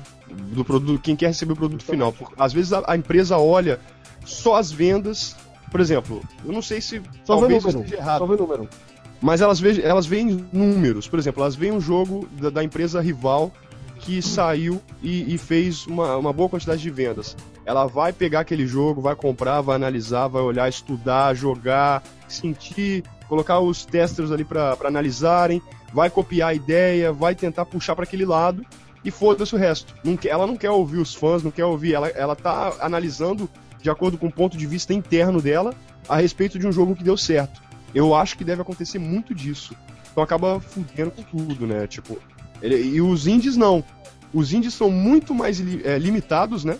Tem um grupinho aí, ou às vezes um cara, um grupinho de três, de cinco, sei lá, e é, pede dinheiro com, com o pessoal de fora, precisa de um suporte Kickstarter. É, Kickstarter, esse negócio, né? Depende do, do, da boa vontade da galera, que não tem capital de giro, não tem porra nenhuma para fazer o negócio. E Mas eles escutam, eles são fãs. Então eles, eles ouvem fãs, porque eles colocam tópicos, eles colocam fóruns, eles fazem uma porrada de coisa para ouvir os fãs. E às vezes eles jogam demos pra pessoa jogar e dar opinião falar e leem os fóruns e vão assimilando ideias, vão construindo e vão lapidando conforme os fãs vão dizendo. E eles fazem um jogo para os fãs. Então aí acaba explodindo, porque a galera que está esperando isso há 10 milhões de anos da empresa oficial, vai um cara lá com, com um grupinho limitado e faz. Aí a empresa vai e manda ah. o cara desistir. Eu, por isso que eu sou a favor, cara. Eu acho que, as, que os caras eh, eh, de games indie Lotus deveriam fazer o seguinte: é, os, os fangames, no caso, deveriam pegar a porra do jogo. É, quer falar sobre o jogo? Beleza, fala, joga um videozinho. Só um videozinho. Ou, ou um, vídeo, um vídeo grande, ou alguns vídeos. E pronto. Ponto final. Não fala mais porra nenhuma sobre o negócio. Mostra que tá trabalhando, mostra que tá trabalhando e tal. Ou então já termina o bagulho de uma faz um negócio bem grande, não sei, cara. Mas pro, não, não explanar muito, tá ligado? Até sair a versão final. Quando o bagulho tiver um beta pronto, aí, aí joga na rede. Foda-se. E aí ele vai jogar na rede, aí vai viralizar, todo mundo vai baixar. Se pedirem para tirar do ar, foda-se. Já conseguiram é, é, tipo, distribuir o material deles e já conseguiram fazer o nome deles como, como programadores, como os trabalhadores dessa coisa e já conseguiram aí novas oportunidades para eles e agradar o público. Porque, porra, se a empresa não faz, vai tomar no cu, cara. Porque assim, ah tá, tem a questão de, de leis. Se a empresa não fizer nada, ela pode perder o direito sobre. Eu não manjo de direito, mas ouvi, ouvi dizer, não sei se é verdade, que se a empresa deixar correr solto, ela pode perder o direito sobre a propriedade dela mesma, né? Alguma coisa assim. Eu não sei se é verdade Sim, isso. Direito intelectual. Então, aí, porque se ela deixar correr solto, acontece se ela não reivindicar, ela pode perder o direito. Beleza, mas aí, é, uma pessoa tendo o jogo em casa, ela não vai, ela vai poder jogar, curtir sem que a empresa perca o direito. Então, assim, a, a, empresa pode correr atrás do direito dela e os fãs podem curtir o jogo. Então, se o fã já tiver baixado, foda-se. Que aí já se vai se propagar e sempre vai ter um site para distribuir. Então a gente vai jogar, a empresa não vai se ferrar e a gente vai curtir um, um jogo aí. Bom, me delonguei pra cacete. Uh, ó, ó, o é. defenestrador aí mostrando pra gente aí altos jogos. É... Ah, Play 1, Play 1, Sol Divide, que eu tô vendo aqui. Foda. Fia, Final Fantasy Fia. Caixinha no Fia aí, ó. Bom, jogos bons aí. Esse é qual? Tá jogando. Tá jogando. Ah não, tá. Tá, sem, tá, tá desligado o, o, microfone. Tá. Celso, tá desligado o microfone. Alô? Celso. Tá desligado o microfone. Microfone. Enfim. Bom, temos. Foi mal, foi mal, pessoal. seguinte, eu liguei pra não atrapalhar, né? Mas é o seguinte, não sei se o Christian tá, tá aí, eu pedi pra ele entrar aí na, na live, né, pra assistir. Então, ó, ele me mandou esses três jogos lá de Santos. O Máximo, né, eu não sei se vocês estão vendo aí. Também tem o Máximo Army of Zin, que seria a segunda versão, né? E também o Devil May Cry 2. Né, eu já cheguei a falar, já cheguei a falar para ele aí que eu já ia fazer um agradecimento, né? Mas de qualquer forma, aí é que na última live que eu participei do Clube dos Seis eu sempre mostro, né? Como esses jogos eu vou tirar foto para depois colocar lá no álbum. Não é nem questão de ostentação, cara, que eu sei que a maioria que gosta de videogames gosta de ver o jogo e tudo mais, entendeu? É, é, foda, né? Tipo, comprar os jogos. E o detalhe, pessoal, todos esses jogos aqui eu comprei nos Estados Unidos. Então, e o detalhe, não devo ter pagado mais do que é, 100 dólares. Acho que nem 100 dólares chegou nisso aqui tudo. Entendeu? E, pô, tem Final Fantasy IX aí, acho que o Daniel até passou mal ali. Né, que o Daniel ah, gosta muito, né? Então agora, foda-se, é meu. eu vou na sua casa roubar depois. Rouba aí, mano. Você não falou que vai vir pra São Paulo mesmo? Vamos ver se vou, você vou. Outubro agora. E o detalhe, eu tô, eu tô tomando uma sopinha aqui, então vai falando aí.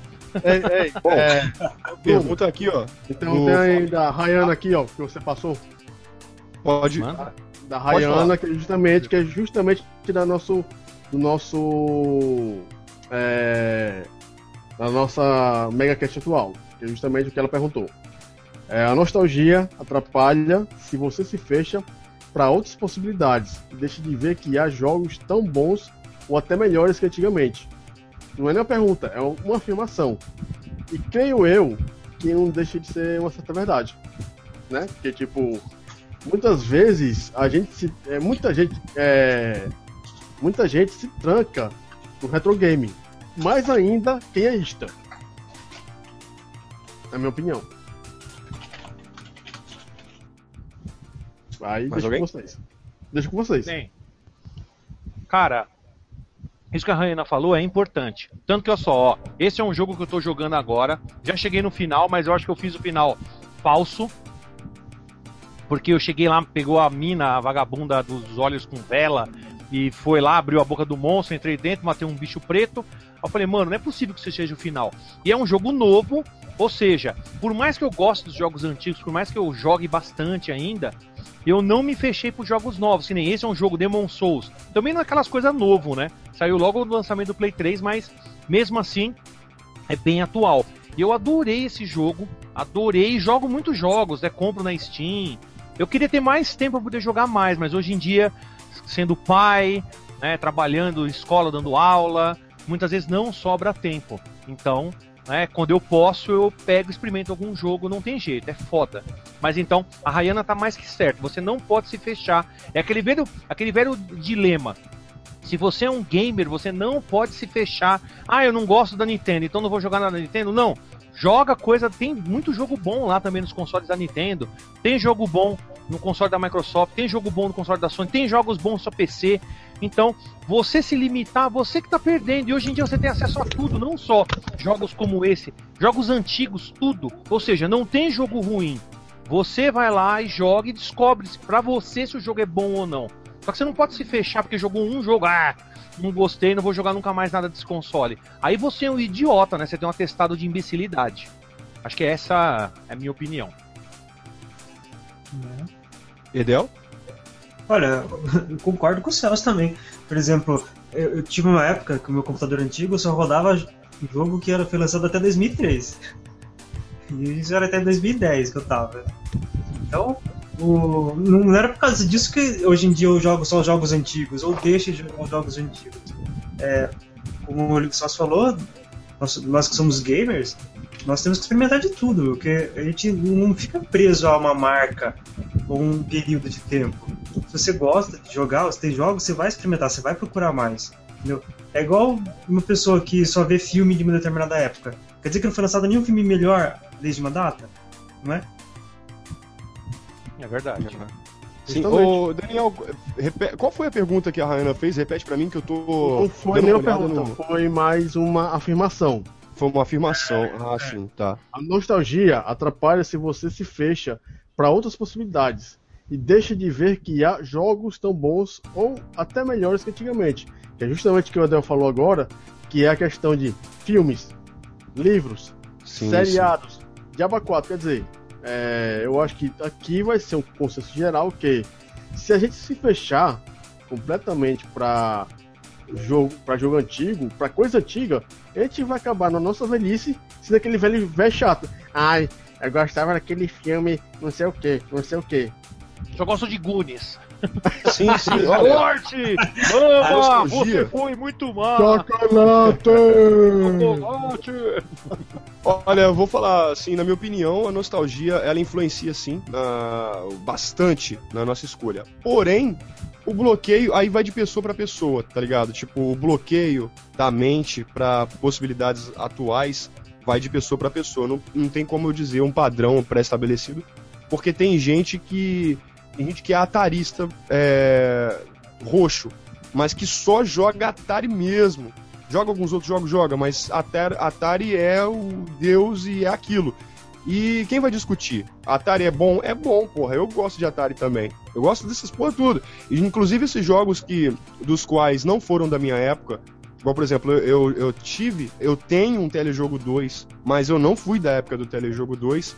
E eu gosto do Telejogo 2. É Pong, aquela porra, é basquete, tudo no estilo do Pong.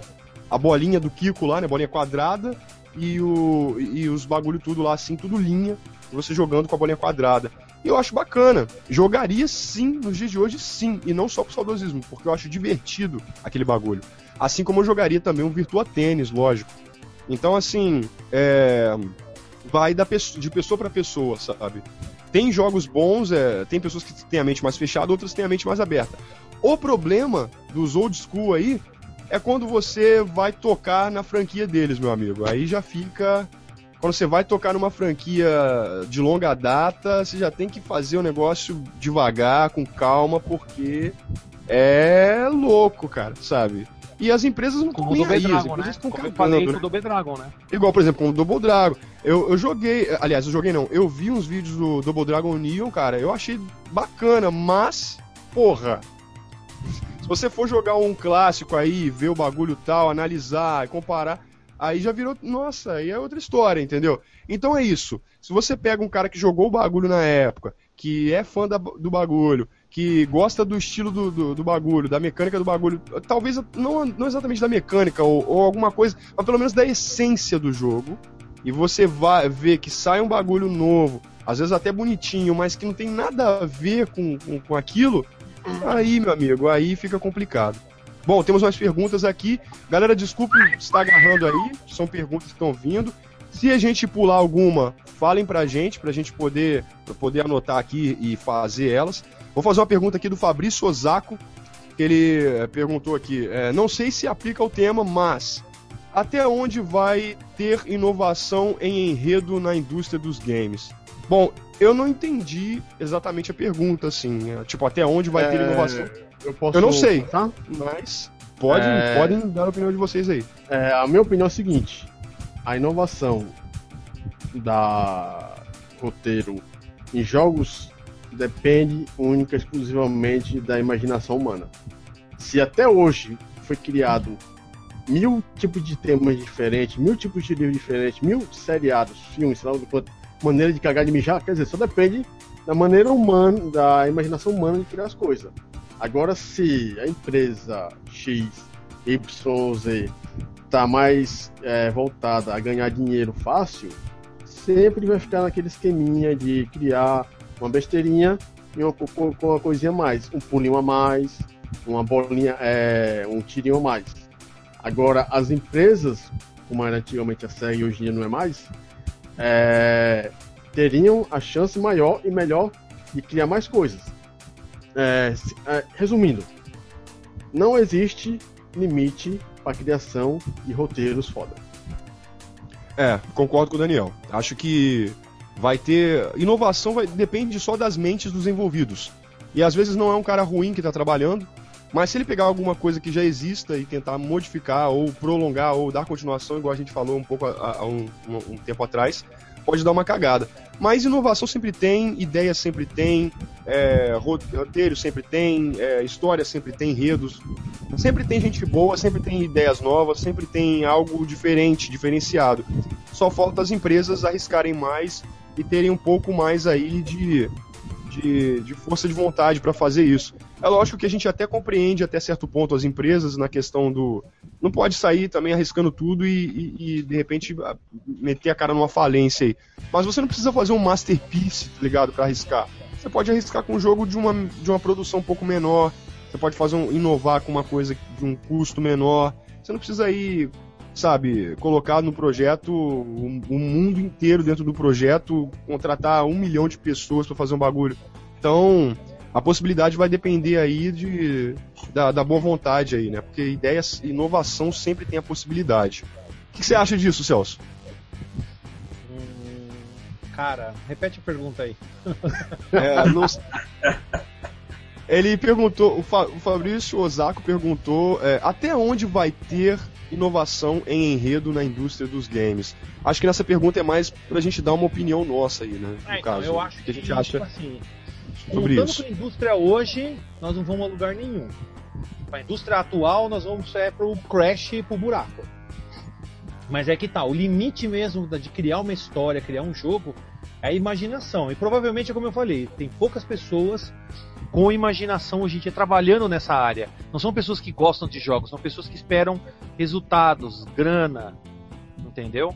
Então esse é um dos problemas é, atuais não tem imaginação. Ou seja, se for contar com que a imaginação dessas pessoas para criar roteiro e tudo mais, filho, nós estamos fodidos. Não vai ter mais jogo daqui, daqui dois, três anos. Acabou, mano. É só remake, só vai ser remake. Faz de novo, faz de novo. E não vai ter jeito. É isso. Edel? Edel? É, eu concordo. Vocês, vocês falaram aí é o que é, porque a história nunca vai acabar. A imaginação humana não tem limite. O que pode acontecer é essas empresas que ficam só reciclando as mesmas, é, mesmas histórias, mesmo, mesmas fórmulas e que ficam criando é, a mesma coisa. Só que ao mesmo tempo isso dá espaço para outras empresas inovarem. Né? Então não tem como acabar. Eu acho que uma coisa que poderiam explorar bastante aí, cara, é jogos de aventura. Porra, estilo Drake's Fortune aí, estilo Indiana Jones aí. Poderiam lançar uma porrada de jogos assim, na minha opinião, né, no meu caso. Acho que jogos, jogos de. Point and click também, né? Point ah, and click, click jogos de. É, jogos de fantasia. mais com os adventos do tablet, né? Os adventos de tablet, de touch na tela. Eles podiam voltar com sim. point click. Muita coisa que. Eles podem pegar coisas antigas e não fazer o remake, sim fazer outras coisas com aquela ideia antiga, só que muito com a tecnologia atual vai ficar muito melhor, vai ficar muito mais fácil da pessoa jogar. Louco, igual por exemplo, ó, tem, tem os game novels aí que saíram pra, pra DS, alguns, né? Você vai ler Silent Hill Novel, eu não sei como é que foi, foram as vendas, mas eu achei até interessante. Para quem gosta de ler, é uma ideia bacana. Agora eu não sei. Eu tô falando assim, na questão da criatividade, da expansão, né? E o retorno de algumas ideias e a, a, a expansão para outras. Como, por exemplo, o mundo da fantasia. Jogos de fantasia, jogos estilo Cast of Illusion, estilo é, Quackshot, estilo Clonoa. É, saiu aquele é, Little Big Planet, que eu achei muito foda. Muito e acho que deveriam sair mais jogos assim. Acho que são jogos detalhe, bons, cara. Bruno, detalhe tem jogos do passado que tem histórias que eles podiam refazer ou fazer uma sequência que nem só um jogo que eu acho que hoje em dia ficaria muito foda. A Sega poderia fazer o jogo 3D, depois colocar fases em 2D, fases com visão superior, fazer várias brincadeiras. É o Kid Chameleon. Porque o Kid Camille, o que, que era? Sim. As crianças, se aparece um novo jogo no arcade. As crianças entram, só que ficam presas pelo chefão. O que, que acontece? Entra o melhor jogador lá da, do mundo lá, entra e vai lá e consegue derrotar o vilão, libertando todo mundo. Hoje em dia também estamos fazendo um bagulho desse, que é criado um novo tipo de jogo, onde as pessoas jogam virtualmente, só que o chefão, os bosses do jogo, se descontrola e prende as crianças. Então os caras podem usar várias referências de jogos, referências dos jogos da SEGA, referências. Sabe, cara? Dá pra pegar ideias que já existiam e melhorar, fazer coisas melhores. Tem coisa no passado tão boa que o cara só pode dar uma pinceladinha e fica tão bom quanto. Ou seja, para mim é falta de vergonha na cara também. Os caras só quer grana, só tá vendo dinheiro e não estão se preocupando com isso. Vamos, é como eu falo, os caras que criaram esse jogo, que eu falei, Kid Chameleon, esses caras, os, os caras nem devem considerar eles mais importante. Exatamente por causa disso, porque eles não dão valor para as ideias. O que importa é vender, vender, vender, grana, grana, grana. Foda-se as ideias. Ideias não vendem. Não, não, não, não, como fala, não dá lucro ideia. O negócio é fazer algo que as pessoas comprem, é descartável, compre outro de novo, e compre, compre, compre, compre. É o que os caras querem. Eles não querem que a pessoa tenha ideias, faça algo, como você falou, com fantasia, mirabolante. E o detalhe, ó, que nem você falou, Castelo das Ilusões, né, do Castle of Illusion. Pô, a gente já tá no, sei lá, século 21. Por que o Mickey não entra no castelo da internet, mano? Vai fazer uma aventura dentro da rede, sei lá, nos bagulho virtual. Por que não? É uma matemática Tem, antiga. Nossa, ideias. Sim, sim. Cara, também acho. E, porra, ó, é, Mickey é Mouse. Jogos é. da Di Disney, cara, é um, é um. O Disney é um tema muito amplo que dá para fazer uma porrada de jogos, cara. Mas uma porrada de jogos mesmo. Assim como saem gibis, podem sair jogos, cara. Porque, porra, a saga, um jogo da Disney para ter uma saga é muito simples, cara. A não ser assim que o cara queira fazer um jogo mais, bem mais foda, tipo, ah, tem que colocar um roteiro fudido, tem que colocar, aí querer fazer um trabalho, aquela coisa de masterpiece, gastar mais grana com, com dubladores, essa porra toda. Mas se o cara quiser fazer um jogo mais básico, ele pode fazer aí uma história básica, um design maneiro, pode colocar achievements, pode colocar achievements e pode colocar um jogo de, de, de baixo custo. Mas então, um ó, não precisou, não, não precisou nem, não precisou nem de cinco minutos para mim formular essa ideia na minha cabeça. Algo com uma temática nova e com um personagem super famoso. Então, sabe o que, eu acho? É como eu falei, é falta de vergonha na cara dos malucos. E quem é que compra isso e protege, fala que tá certo, tem que mais tomar no cu ficar jogando esses jogos lixo, esse monte de COD bosta. Né? Ficar jogando ralo, ficar jogando ralo quase da vida. Vai no banheiro tem um ralo, joga ralo, que vai ser melhor, mano. Joga no ralo. Vai se fuder, é, vai jogar ralo, mano. Porque olha só, não precisa ser um gênio para você criar um jogo. Sabe por que não precisa? E tudo que o jogo tem que fazer é divertir, cara. E qualquer ideia bacana diverte, mano. Um monte de coisa pode ser feita pra. Pô, tinha jogo de handball, cara. Com aquele. Com aquele. O, o Kunio Kun, daqueles caras invocados jogando bola de, de handball nos caras. Mas de qualquer coisa, qualquer o cara vê joguinho de taco na rua. Os caras podiam fazer um jogo, vão jogar taco no videogame. Poderia ser divertido fazer uns personagens bem, tipo, deformados, tipo, que nem no, no Japão, né? Aqueles personagens cabeçudo com corpinho pequeno. Por que não fazer uns maluquinhos? Cara, por isso que eu falo, falta é vergonha na cara dessas empresas de falar assim: vamos ser criativo, vamos parar de ser comercial apenas, vamos vender diversão, entretenimento, não grana. Eles querem grana, é só grana. Porque eu falo, ganha grana se ganha grana. Mas eles estão pouco se fudendo com a diversão, com a criatividade, com ideias originais, foda-se. É como é o, o Daniel falou, é a indústria indie, né? Tanto que até falo, tem, com você, né? tem brasileiros criando jogos incríveis, tem, tem um jogo Sim. lá do Mr. Bree, cara, o jogo é incrível, conheci um dos criadores do jogo, ele me passou até umas chaves do jogo que eu tô vendo se eu faço um especial falando sobre o jogo, mostrando tudo, eu tô tentando salvar no hardcore, mas é foda o joguinho. O cara se espelhou muito em Ninja Gaiden, em jogos muito foda. E foi uma ideia extremamente boa, então por isso que eu falo, cara, falta vergonha na cara dessas empresas achar que todo jogo tem que ser 200 milhões, não sei quanto, tem que ser um filme e um milhão de um milhão de artistas. Ô, oh, vai tomando seu cu, precisa de artista mesmo, mano. Pega um cara que sabe desenhar, pega um cara que é bom de, de ideias e bota os caras para trabalhar. Vai ver quantos jogos, nos jogos assim de, dos anos 90, 80, quantos caras que aparecem no final lá, mano. Apareciam uns, uns 30 no máximo programadores, os caras que fizeram diretor de arte e tal. Realmente precisa dessa caralhada de gente que não faz nada, faz um jogo descartável. Ah, vai se fuder, é, mano. É complicado. Na cara esses jogos véio. bons. Disney tem muito, muitas histórias que podem ser feitas, não precisa fazer uma história do From Hell pra, pra fazer um jogo da Disney e outras, mas eles esperam, tem que sair um filme, aí tem que sair o jogo com todas as falas do filme, tem que contratar os atores do filme para fazer a voz dos caras, é, tem que fazer aquela porra toda faraônica, tá ligado?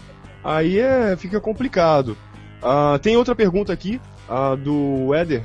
Uh, mas vocês não acham que os remakes seriam uma maneira de atender os retro gamers que cada dia estão aumentando a comunidade? Não. Não. Não, já vou responder. Não. Isso é só mais uma forma de ganhar dinheiro em cima de quem não conhece o jogo e ouvir o pai, o tio, o irmão falando do jogo e vai lá e compra de novo. Para mim é isso. Não tem nada disso aí não, cara. Ele tá, não, vamos dizer assim, é... o Eder, eu acho que ele tem uma visão muito otimista, tá ligado? E os caras tão cagando e andando pros retro gamers. Se fosse assim, por que, que eles pegaram e fizeram o Double Dragon que nem o cu deles? Por que eles pegaram o Mickey feito no. Mickey no castelo do sabão? Porque aquilo é um sabão, velho. Mickey no castelo do sabão, velho. Vai tomar no cu. E você dá a bundada nos bichos, você vai tentar controlar pra esquerda e pra direita, o bagulho não vai, mano. Tipo, é. não vai, não vai. Tipo, velho, os caras estão cagando e andando pra que é retro gamer. Os caras querem vender, não importa pra quem. O titio pra vovó, o sobrinho, foda-se. Não interessa se é retro gamer, se é novo gamer, se é bebê. É foda-se. Essa é a ideia desse, foda-se. É uma pena, né? Bom, o que, que você é... acha, Edel? Olha, depois de discussão, os falou que até é difícil de argumentar, hein? Pô, foi mal, pessoal. Ah, eu acho eu... que por um lado, por um lado tem, né, uma, um pouco da demanda dos, dos retro gamers, mas no fundo é o dinheiro, né? Não tem. O que você acha que essas empresas elas fazem isso porque elas querem vender? Elas vendem um jogo um pouco mais barato, um jogo que ele já sabe que tem um público que vai comprar, é o dinheiro certo para entrar. É, é isso mesmo, cara. E você, Daniel, o que você acha, cara? Eu sou retro gamer e não sou, eu não sou atendido por isso. Que? Eu sou Hã? retro gamer e eu não sou atendido por essa demanda. Ah, não, ah sim, sim. Pronto. Não Bom, é... eu acho também isso, sabe? As empresas só querem dinheiro mesmo. Tem o bendito do trenzinho, onde uma risca e dá certo, as outras vão e, e continuam até saturar. Vai mudar. A gente conversou isso no. É, ou, aliás, eu participei vendo, não sei. Teve um, uma live do, do Clube dos Seis, foi falado sobre isso.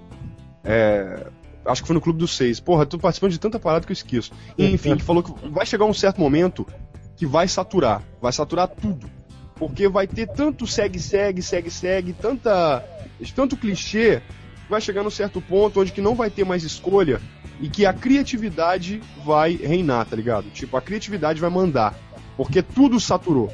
Jogos realistas saturaram, a porra toda saturou.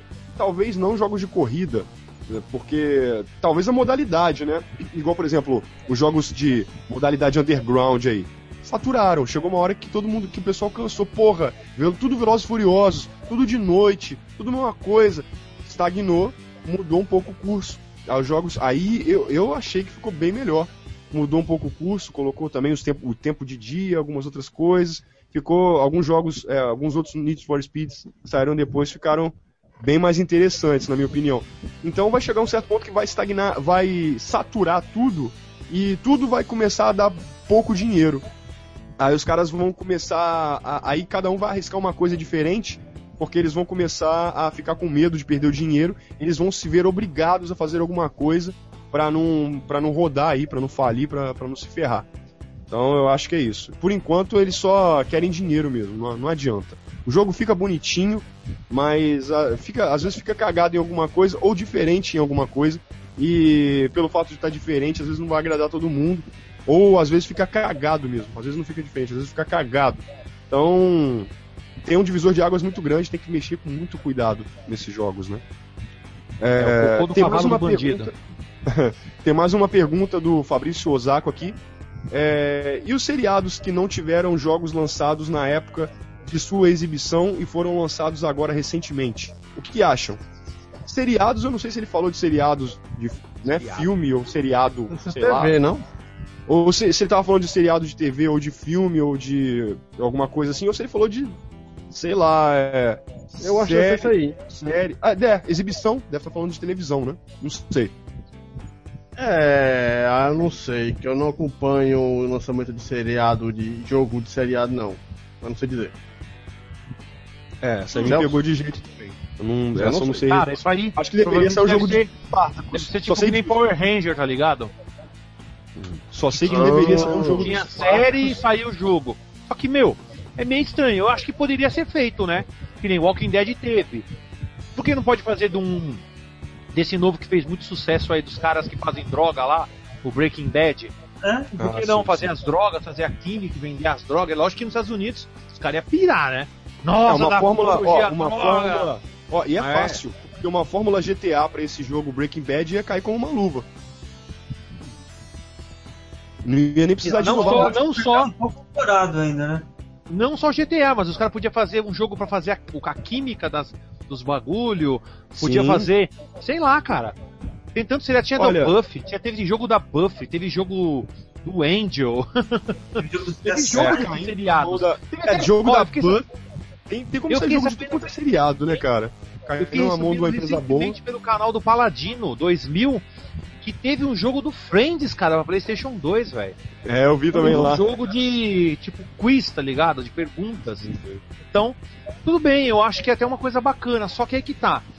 Os caras querem dar mais atenção ao seriado, passar na televisão, do que é, o resto. Foda-se, tá ligado?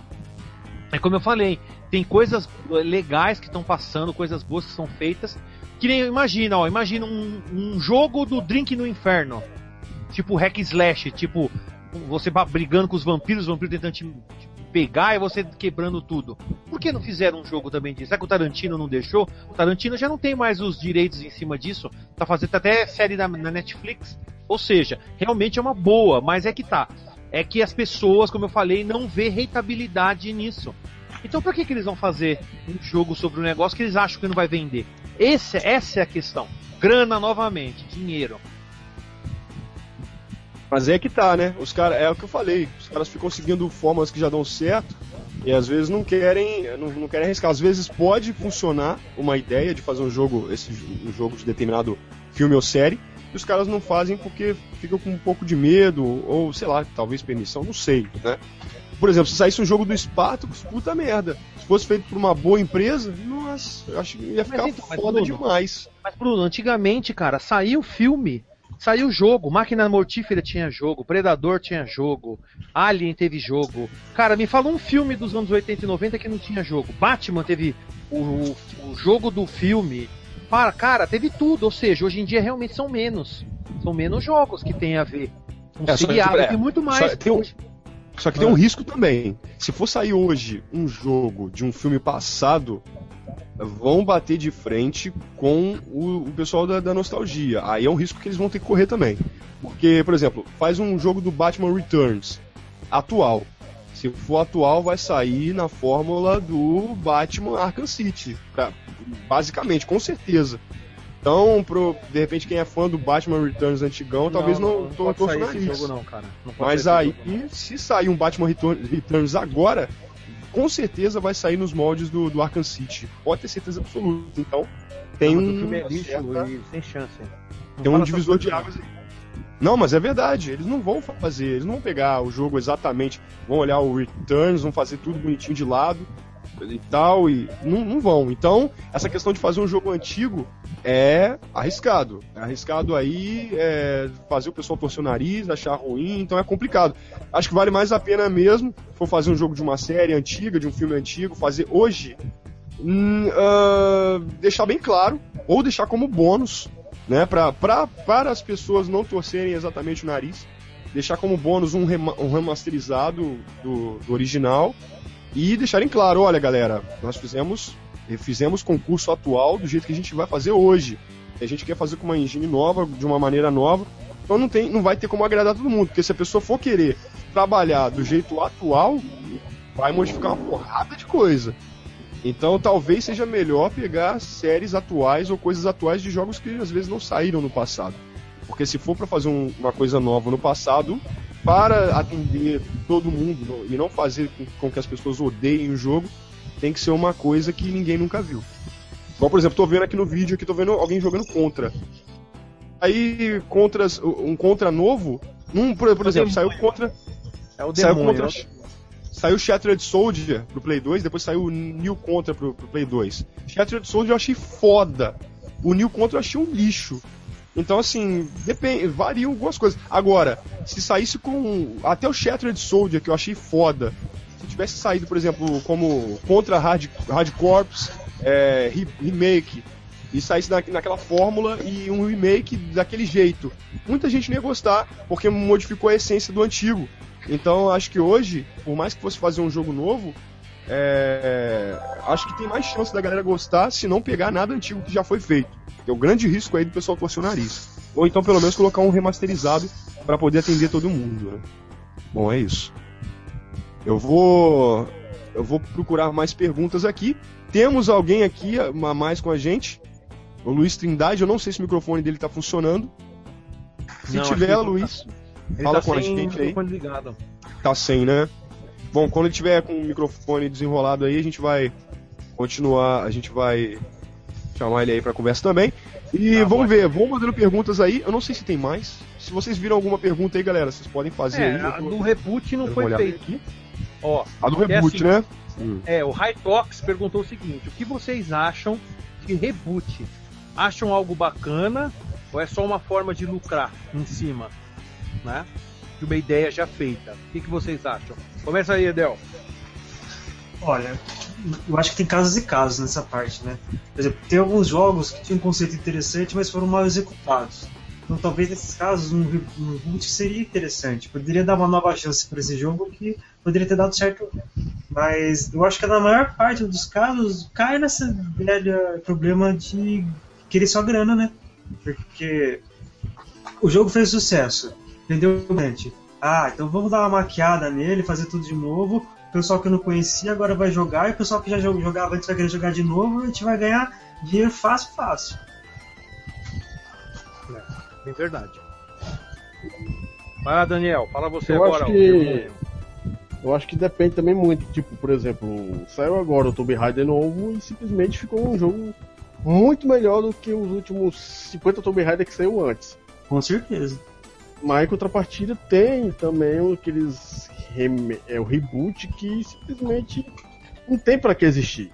Tipo, eu não duvido que daqui a uns dois anos a Ubisoft vai lançar um reboot de Far Cry e é, Assassin's Creed. Tô até vendo. Como é o caso também da ID Software. Vai lançar um reboot, outro reboot de Doom que para mim não precisava fazer o reboot, para mim podia ser a continuação do Doom 3. Mas enfim, eu acho que tem casos e casos e particularmente como remake, eu não prefiro reboot nem remake, eu quero jogo novo. Tá certo. E você, Bruno? Olha, eu acho que reboot, no way, cara. No way. Reboot não. Reboot para mim, no way mesmo. Sou tô totalmente contra. Agora, remake. Por que não? Não sei. Acho que. Poder, pode, lógico, pode sair um lixo, pode ser uma coisa boa, ou pode ser uma coisa diferente que é considerado lixo por alguns e boa por outros. Só que é um assunto delicado, complicado.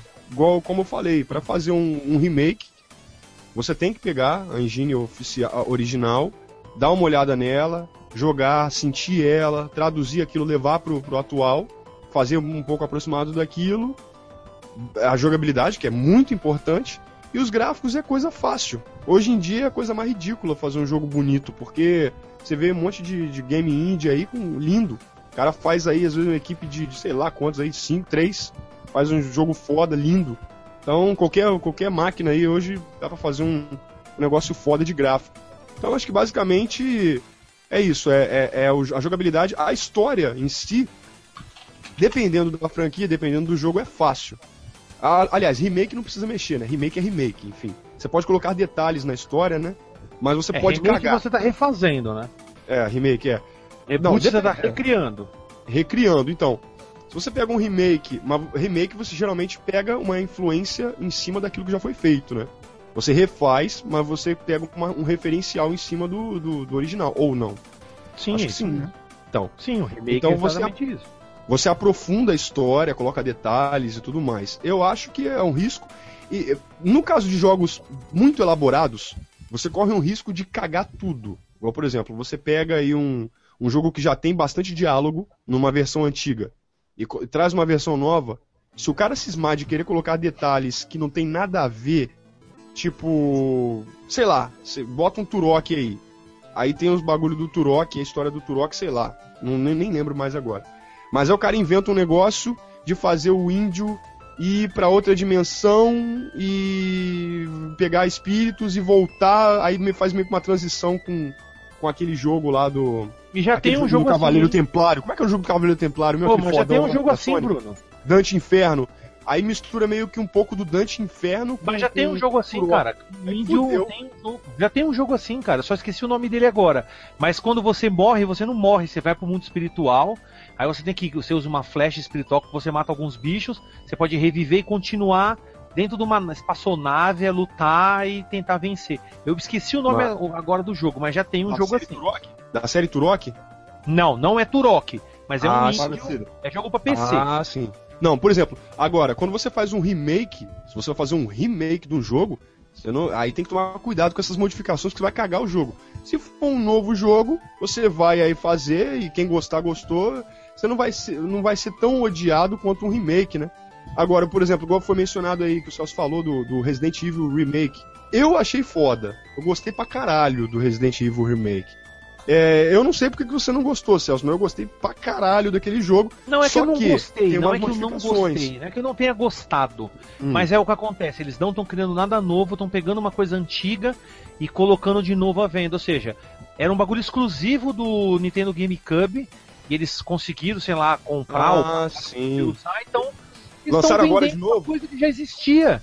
É uma ah, coisa que tá... já existia. É, eles, então, você tá me dizendo que mim... eles pegaram. Você tá me dizendo que eles pegaram do GameCube e estão lançando agora para quê? É, no, pro, caso, no caso, ah, esse, esse REHD, na verdade, é uma remasterização de um remake. Exatamente. Ah, entendi, Celso. É entendi. o remake do remake. Ah, tá, entendi. Pra mim você tava falando que você não tinha gostado do, da versão do GameCube, né? Eu não gostei da, da dessa babaquice de pegar ideia, um remake né? e já fazer o remake de novo. Dessa, da ideia de você fazer um remake do remake. É foda mesmo. Porque o que acontece, no... ó, sabe, hum. sabe o que sabe que seria legal? De vez pegar esse remake desse jogo, por que eles não fizeram um remake do Resident Evil 2? Boa, poderia, com, com gráficos certeza. muito mais fodas, 3, mais sim. jogabilidade, com, sei lá, com. Tipo, o mesmo jogo, que nem eles fizeram com esse pra GameCube. Que eles não fizeram com o 2? Ou seja, ficar, é preguiça, ó. É preguiça. Tá, envolve também preguiça, dinheiro que eles não querem gastar porque eles não sabem se vai ter retorno. Porque como Resident Evil 2 é um negócio que jogou só naquela época e, o, e tem muita gente que, querendo ou não, o pessoal que eu odeio do 5 e diante, para mim é tudo lixo, né? Na verdade é Gears of War. Depois do 5, mano, é Gears of War fingindo que é Resident Evil. Então, eles têm medo de fazer isso porque eles podem se fuder fazendo alguma coisa desse tipo eles podem, porra, né, não vai dar certo, tipo, puta, não vai vender. Então é cagaço, preguiça, falta de, sabe, de criatividade e principalmente só questão de voltado à grana. Só querem tudo, dinheiro. Por isso que eles vão pegar então, esse jogo, que era exclusivo do GameCube, e colocar agora para PC, para PlayStation 4, para PlayStation não sei o que, em, em 1080p, como se fosse fazer diferença você jogar o jogo em 1080p. Eu não entendo até hoje que diferença faz você jogar o jogo em 1080p pra 480p, mano. Faz diferença nenhuma. Então, galera, vocês estão vendo aí que eh, o rumo tá sendo esse. Tudo que a gente. A, a maioria da parte do bate-papo que a gente teve, a gente tá tendo, tá rolando a respeito do, da empresa querer ganhar dinheiro. É lógico que essa é uma visão nossa, mas eu acredito que não é uma visão tão baseada no, no antigo, porque é uma visão de. A gente não pode não ter a visão de mercado propriamente dito em relação a números e experiência interna de mercado, ser especialista no assunto, mas a gente está vendo o rumo das coisas. E a gente vê que as coisas estão saturadas. Estão se repetindo para gerar dinheiro numa ideia que já dá certo e, e, e as, é, as ramificações estão muito pequenas. De vez em quando você vê um joguinho aqui ou outro ali interessante, diferente. Mas a gente vê que está rolando muito mais do mesmo. Eu estou torcendo para que aconteça o mais rápido possível de dar uma explosão, de fuder tudo e de as, das pessoas serem obrigadas a, a inovarem porque estão vendo que a empresa de games não está dando mais o dinheiro de antes. Eu estou torcendo muito para que não para que a empresa de games acabe, lógico que não, mas para que as pessoas comecem a dar mais ouvidos para o que os, o público quer ou o que as pessoas estão pedindo e pararem um pouco com o trenzinho para que as pessoas arrisquem um pouco mais. Eu acho que sempre vai existir o trenzinho, porque sempre vai ter alguém inovando e dando certo, mas uhum. é, as inovações vão ser obrigadas a ser um pouco fora do esquema atual. O, o, Fabrício, aquela pergunta que o Fabrício fez, ele mandou uma, uma outra atualizada aqui. Ele quis dizer o seguinte: quando ele falou dos jogos, das, dos seriados de jogos, ele falou dos seriados que não tiveram jogos lançados na época em que foram exibidos, entendeu? Se esses seriados que, na época tivessem jogos lançados hoje, por exemplo, um jogo do Jaspion hoje, um jogo ah, não ia rolar, mano. Ninguém sabe não, quem é o Jaspion, mano. Não ia rolar. Vocês acham que não ia rolar por causa da quem, quem, é, quem conhece Jaspion? Cara, no Brasil, é no Japão, no Japão ele não fez sucesso. Ele é morto e esquecido. No Japão ele não é como se ele não existisse. No Japão mas, os caras exemplo, com outros exemplos. Ah, mas então, mas, outros exemplos. Cara, vamos pegar Esquadrão tipo, Classe A. Esquadrão Classe A tinha seriado e teve filme. Não teve, teve. jogo. Quem é que vai não, querer? Teve jogo. Teve jogo. Não, não teve. Eu não. Ah, não, Miami mano, Vice, desculpa. Confundi, jogo. confundi. Não, Miami Vice eu falei Esquadrão coisa, Classe A. Eu falei Esquadrão, Esquadrão Classe A. A. É. Tô ah, teve super, ó, Thundercats, He-Man. E aí, teve um jogo que foi feito por fãs do He-Man. Cara, os caras estão cagando e andando pro passado. Por isso que eu falo, a nostalgia, a, a, a pergunta é até que ponto a nostalgia atrapalha? Eu não acho que a nostalgia atrapalha. Eu acho que você tem como tirar coisas muito boas de coisas do passado. Que nem, por que não fazer um jogo do He-Man? Foi uns fãs que fizeram. Se os caras fazem um jogo foda e vende direitinho, faz um beat'em up, porque é um beat'em up esse jogo do He-Man. Se faz o bagulho direitinho, poderia vender horrores. Mas é que tá, os caras não tão. Os caras estão cagando e andando para o que foi feito. Se você for ver, essa pergunta deveria ser sempre as empresas, né? Por que, que as empresas acham que a nostalgia atrapalha? Por que pegar uma coisa antiga não vai dar certo fazer hoje? Porque eles falam, não é comercial mais, não se vende mais, ninguém sabe de nada. Que nem Jaspion. Cara, Jaspion Jaspion, mano, é só Brasil que conhece, algumas pessoas na França e Japão. E no Japão ele é um dos piores, foi considerado um dos piores Metal Heroes do Japão. Se vocês não sabiam disso, estão sabendo agora. Foi considerado um dos piores, ninguém odeia. Agora, se fosse fazer lá do. do daquele do xerife espacial lá, o Charivan, o Sherivan lá, os cara, os outros caras, esses ficaram muito famosos. Ou seja, não tem mercado para isso. Essa pergunta é uma pergunta meio tipo assim. É óbvio que a gente queria que. É óbvio que a gente queria ver esse tipo de coisa, mas não adianta, cara. Com o mercado atual, para as empresas, eles não querem saber disso aí, cara. Não querem saber. Por exemplo, se saísse um filme do. Se saísse um jogo, por exemplo, do Curtindo a Vida Doidado, por exemplo. Vocês acham que daria em quê? Não, dá, dava em nada. que é um filme que fez, fez, um certo barulho. Caverna do Dragão. Caverna do Dragão, não Caverna fez sucesso. Ah, então, por que, que não fez fizeram o jogo disso aí? E daria um jogo foda. Pra isso, velho. Caverna do Dragão daria um jogo foda. Mas então, só que detalhe, tem que lembrar, Bruno, Caverna do Dragão é Dungeons and Dragons, que é uma série já de sucesso e já teve jogos da série, ou seja, tem que aí vai entrar em direitos autorais, tem que comprar os direitos para poder fazer o jogo, na, cara. Na verdade, Dungeons and Dragons é justamente o que já saiu. Mas pra... assim, galera, eu não sei se a pergunta do Fabrício foi, foi relacionada ao que a gente acha relativo ao mercado ou se é o que a gente acha relativo à nossa opinião pessoal, se sairia um jogo de qualidade. É, no caso, posso colocar de duas formas. Se saísse, vamos botar um exemplo, Jaspion. Se saísse mundialmente, só quem ia comprar brasileiro. O resto do mundo ia comprar. Se fosse em questão de qualidade, ia depender de qual empresa. O Kenny tá fazer... falando aqui, ó. Desculpa, Daniel. O Kenny tá falando que tem jogo do I do Jaspion. Agora me fala, quem é que conhece esse jogo? Quem é que Eu sabe que existiu? Né? Quem é que sabe que existiu? Ninguém, nem sabia que existia isso. E mesmo quem tem o Wii nunca me comentou disso. Ou seja, foda-se, cagou e andou isso aí, velho. Foda-se. Entendeu? Você conhece Kenny, parabéns. O resto do mundo tá cagando e andando para isso. É isso Entendeu? que você não tá entendendo. As empresas, né, o Fabrício e o Kenny tem que entender isso. As empresas não querem você, satisfazer você. Tem que ser milhões de pessoas. Ganhar dinheiro. Se não A vai empresa... ganhar dinheiro, Foda-se! E não tô falando uhum. foda-se pra você. As empresas estão falando isso pra nós. Foda-se que você é mais fácil de tal coisa. mais rápido, né? Eles estão é. estão cagando e andando. Eles estão cagando e andando. Essa é a bem verdade. E aí, Edel? Então, é, que eu tava, o que eu tava querendo é, complementar é exatamente isso que tá falando. As empresas elas querem o que é mais rápido, o que é mais fácil para dar lucro para elas. Então elas investem em, se está falando em séries, eh, jogos baseados em séries, por exemplo, vai naquilo que é mais conhecido, aquilo que está na moda, aquilo que tem mais público. É, é bom, no mais garantido, né? Vai, vai, vai uma... o, pessoal vai, o pessoal vai lançar é, aquele desenho lá dos pôneis malditos, Little Pony, pronto. Ali vai dar mais dinheiro que lançar o negócio de Jasper. É, Aqui, por falar nisso, uma coisa, será que saiu é a questão de filme? Uma coisa interessante que eu vou falar agora. Eu, eu odeio, mas eu vou falar. É questão de filme. Se, se o filme, acho que se o filme fizer, desse tanto sucesso para um jogo assim, por exemplo, é aquela, aquele filme lá que as virgenzinhas viajam, Crepúsculo, tem jogo daquela porra? Não. Nossa. Graças não era pra ter tido se, se fosse, né? né não, será que não. Não, porque, tipo, não é nem, nem todo filme pode ter um jogo. Tipo, isso aí vai ter jogo de quê, pelo amor de Deus?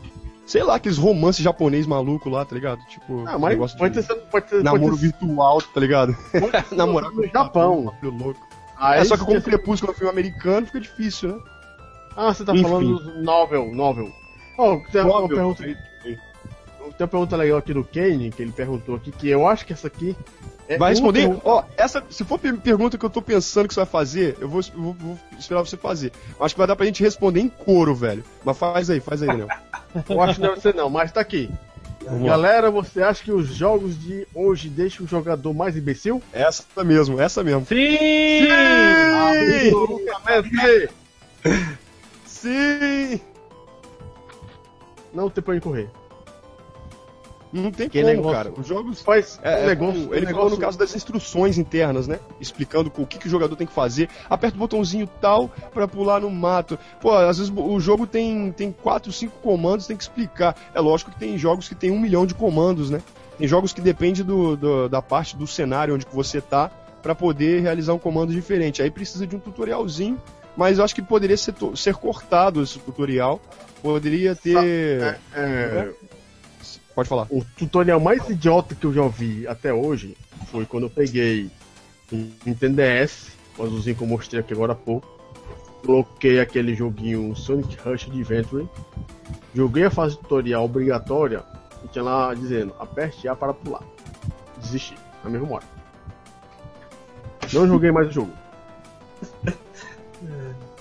Porra, Sonic só tem duas coisas. Pulo. Sonic Dash, pronto. Mas não, aperte A para pular é uma tapa na cara para dizer que eu sou mongol. mongol. É engraçado, né? É, é, tipo, é, quer explicar um troço tão, tão, tão nada a ver que uma criança que não sabe ler o tutorial vai saber jogar a porra do jogo. É, é então, é, mas será que o nível dos jogadores não, digamos assim, deu uma caída? Sabe? Tipo, o pessoal agora, antigamente eles ficavam explorando o jogo para ver como é que faz tal, porque. Antiga, eu acho que, Edel, antigamente tinha uma coisa que hoje em dia não tem mais. Em, é, não tem mais no Zincart, chamado manual. Hoje em dia você só compra um CD.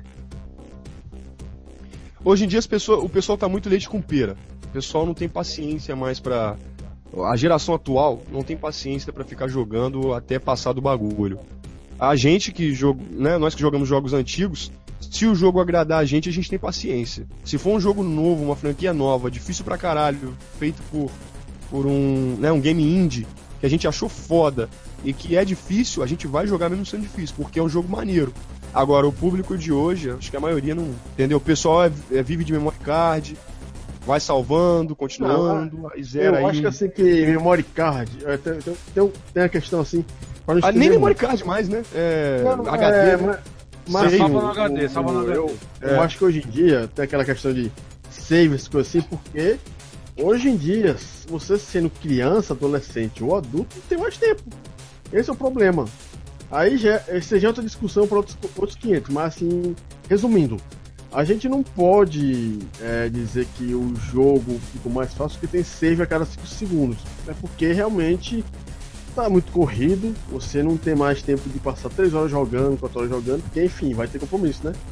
Agora assim. É, tal, é. Talvez seja pela mudança do mercado mesmo, né? Porque o é. mercado hoje em dia, ele não tá só na. Antigamente ele é, investia bastante em crianças, É, talvez também até pela, pela capacidade gráfica, que era uma coisa que os adultos já ignoravam, já torciam o nariz, porque não era tão realista igual hoje.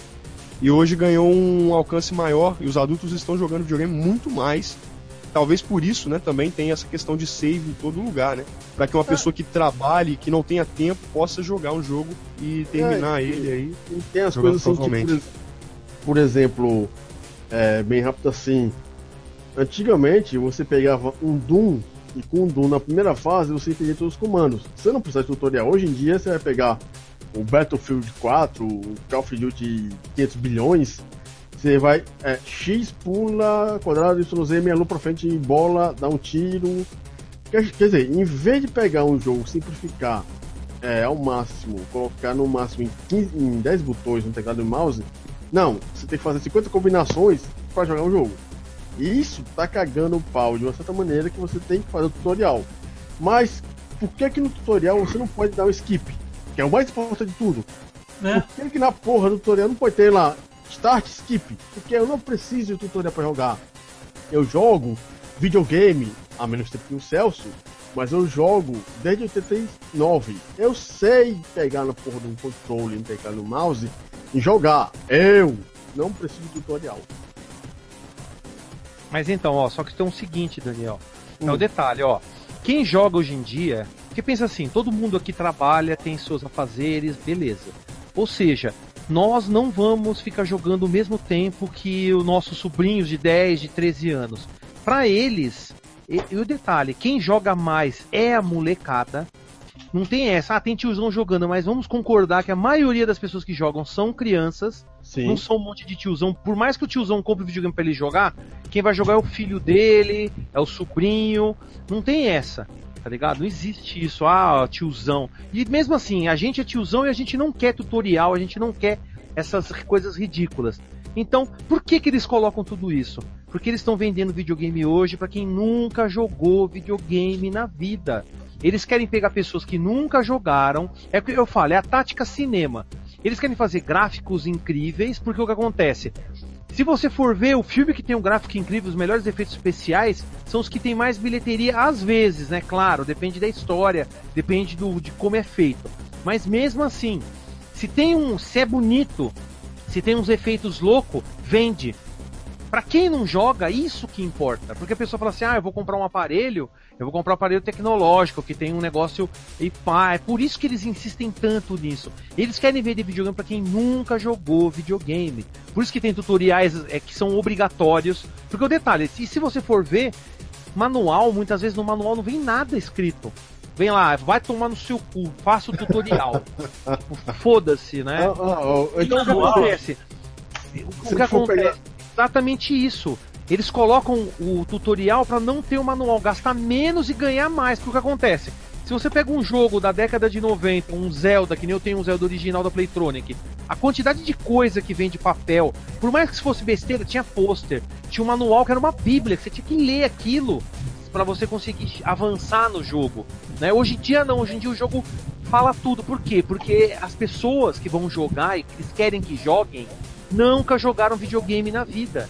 Eles querem pessoas que nunca jogaram. Por isso que eles querem gráficos explosivos, jogos, jogos lindos, para enganar um bando de trouxa que nunca jogou videogame. Porque a gente que já jogou, desculpa, ó, eu trabalho e tudo mais, salvei Demon Souls, tem 40 horas jogadas aqui.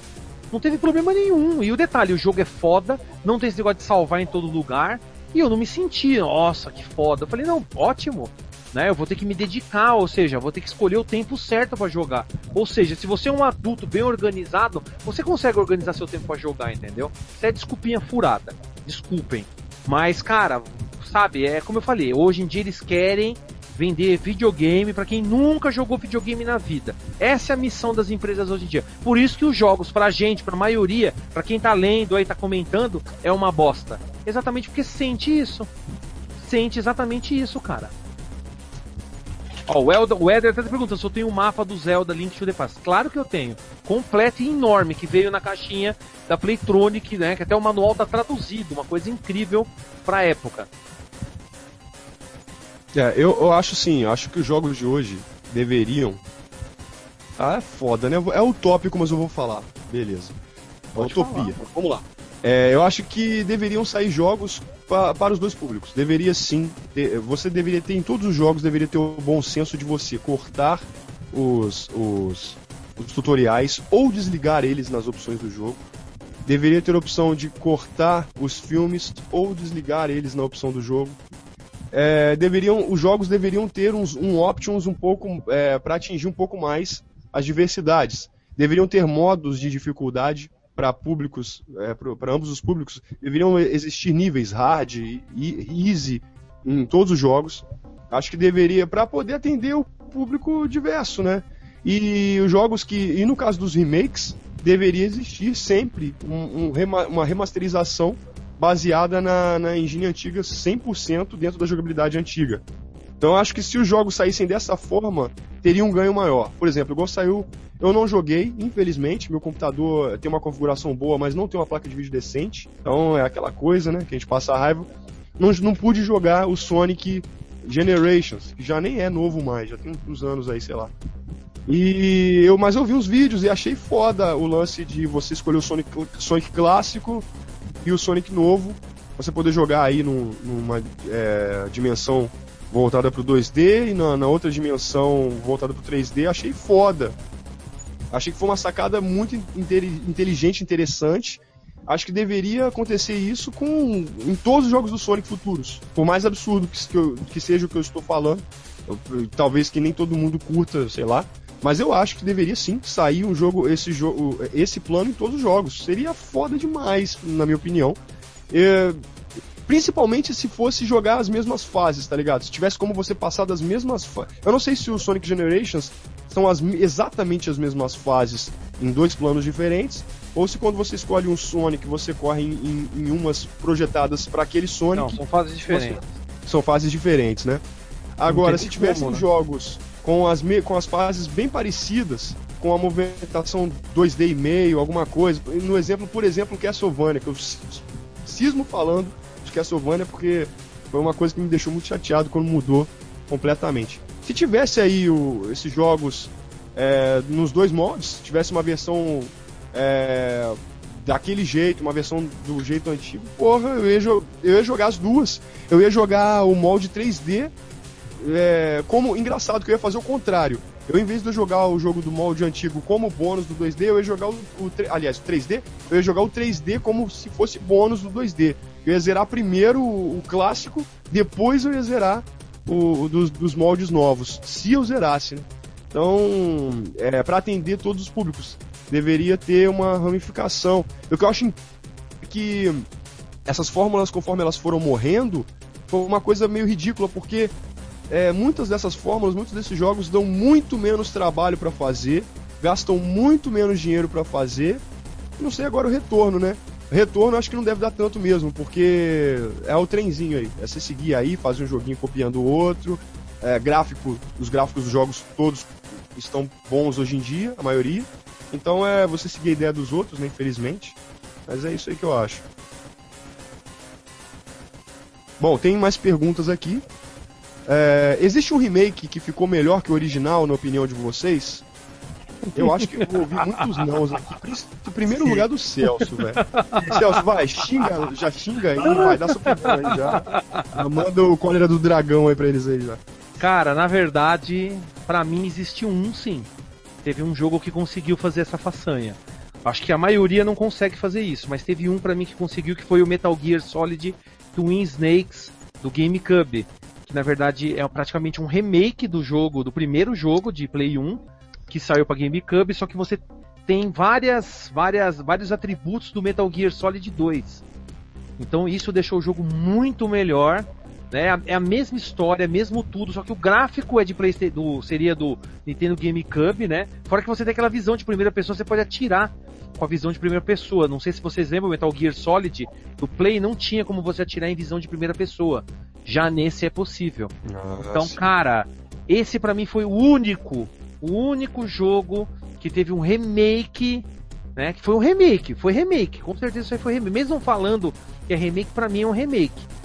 É que foi ficou melhor do que a versão original, porque o gráfico ficou melhor, a jogabilidade ficou mais solta, você tem os dardos tranquilizantes, né? O, meu, as, as tretas, todas aquelas batalhas ficou épico. Então, para mim, isso aí já já vale o jogo já. Mas o resto é como eu fiz antes, né?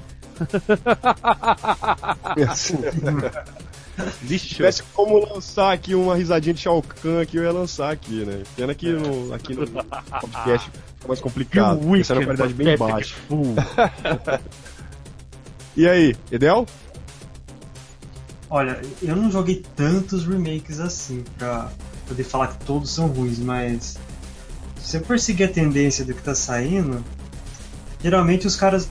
Eu tenho a impressão que eles fazem com mais pressa para terminar o jogo lançado do que se preocupar em recriar o que tinha antes, né? Não sei se. Bom, se a risada do céu se aplica agora também, né? Fatality.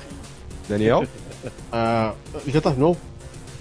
O Oi? único jogo que eu posso dizer que eu joguei, deve ter jogado no, no máximo uns 10, 15 remakes. O único jogo que pra mim foi o remake foi o Resident Evil do GameCube. Só. Bom, eu acho que Resident Evil foi aí. Um, pode ter mais, não sei. Não tenho jogado tanto, mas acho que Resident Evil Remake ficou foda. Lógico que se não fosse o primeiro, não ia ter remake, né? Mas o remake ficou ficou foda demais. Ficou foda demais. Respeitou, ao meu ver, respeitou muito o original e deu um up lindo, lindamente nele. Ficou foda. É, remake do remake, igual o Celso falou, é meio zoado, né? É engraçado isso. Mas o, quando saiu no GameCube, foi, foi louco. Se eu tivesse comprado um video, aquele console, seria aí um dos poucos motivos para eu ter comprado um console daquele. Galera, essa, essa cast está se estendendo bastante. Esse, esse cast era. A gente tem aí a intenção de, de fazer com que dure duas horas. Ah, agora já excedeu aqui uns 15 minutos. A outra durou aí ah, mais ou menos umas três horas. A gente dividiu em duas partes. É, queria a opinião de vocês do público para a gente ter uma, uma certa noção de, de como do que vocês acham aí como ouvintes até como pós-ouvintes também, porque muita gente não pode participar agora ao vivo e vai ouvir depois. Como ouvintes, vocês acham que o MegaCast, é, em como duas horas, fica padrão, fica de boa, da hora? Vocês acham que de repente deveria durar um pouco menos ou vocês acham que poderia durar mais? No caso, se estendesse até três horas, no, é, é no caso, excedendo o padrão de duas horas que a gente tem, se três horas seria uma boa se vocês achariam que é uma boa ouvir, se vocês ouviriam depois, baixariam as duas partes e, e achariam uma boa ideia aí, com a participação de vocês e tudo mais. Deem é, opiniões aí que a gente vai estar tá lendo aqui na, na janela aqui. Enquanto e... isso, vai lá na. Se inscrevam no nosso canal, quem ainda não é Sim. inscrito. Vai lá curtir esse diabo desse Megacast, que minha bunda já tá ficando quente. E no finalzinho podem compartilhar aqui o, o, o link, porque quando terminar, é, daqui a mais ou menos uma hora, uma hora e meia, o Google, o YouTube vai disponibilizar isso aqui para ser ouvido novamente. Isso. Sim, sim. Ah, você Daniel, pode ouvir desde o começo. E Daniel, fizeram uma pergunta aqui se você é parente do Chico Brio, Bioca. Chico Aquele Brioca. cara do sexo anal, pegar ah, um eu já falei isso pra ele. metida. Vai pegar comer umas vaginas, tá mano. Que puta pariu. cara maluco, velho. é do Nordeste o cara Chico Bioca. É seu parente, mano? É você? Pode ser você, né, mano? Louco nas pingas lá. Só que, eu, só que eu tô de barba. Cara, aquele vídeo falou, foi mal que perguntar. Falaram que eu tô que nem o bola, que a minha voz tá que nem a do bola. Aí tem que, por isso que eu fiz aquela hora. Porque tá foda, mano. Tô que nem o bola, tá ligado? Ah, meu Deus, é, é, é foda, né? Quando você pega essas personalidades de fora, aí de repente, sou nordestino, não, é, sou igual filho da puta um negócio desse. E sexo anal, comer as vaginas. É. é. Olha, já soltou em uma, uma as, as respostas aí, ó. O Weather Welton, pra mim, 3 horas tá ótimo. Kinney Wesley 3 horas fica melhor para fechar com chave de ouro. Jonas Rafael Leandro Amorim, mais, não sei o que, que, que mais que significa. Welda Welton, 2 horas, passa rápido. Rei Tox 1. Na minha opinião, duas horas está ótimo como tempo de meta, mas dependendo do tempo pode se estender. Adamanto Argos. Tudo depende do tema e do número de convidados, é, se tem gente demais ou o tema pouco produtivo. Três horas é arrastado. Por outro lado, se o tema é, se o tema e show dois, três horas, se torna pouco. Tá menino. Resumindo, depende. Depende, né? Depende, né? Pelo que eu vi, a maioria da galera ficou. fica de boa, né? A, galera tá de boa com o, a o tamanho de duas horas. Não se opõe aí à, extensão das três horas, mas acha que é um, uma, há uma possibilidade de, de expansão aí. Bom, galera, eu quero pedir para vocês então, curtam aí o bate-papo, curtam a nossa live, estejam compartilhando com a galera se vocês gostam mesmo de ouvir. Que tem, lógico, pode ter alguém aqui que tá aqui pra, pra ver qual é a da live, que de repente nunca ouviu, né? E não, não vai estar tá aí sempre, não vai estar tá frequente e tudo mais. Ou, hoje tá com tempo a mais aí, tá participando, enfim. Mas você que de repente curte e que acha a live legal e que estaria sim voltando outros dias, compartilhe, uh, chame, ou às vezes nem precisa compartilhar, não tô nem falando, ah, jogue na sua linha do tempo. Se você quiser, você joga, cara. Mas assim, se você puder, por mais que seja em, em private, né, na, na janela lá, chamar algum amigo seu, falar, pô, vai começar um megacast, é da hora, a galera troca ideia sobre games. Aí você chama pelo menos um amigo, cada um chamando um, já duplica aí o número, né? Já fica uma coisa legal e a gente pode ter mais perguntas, pode estar dando é, várias a, é, participações nossa, de várias a nossa, diferentes.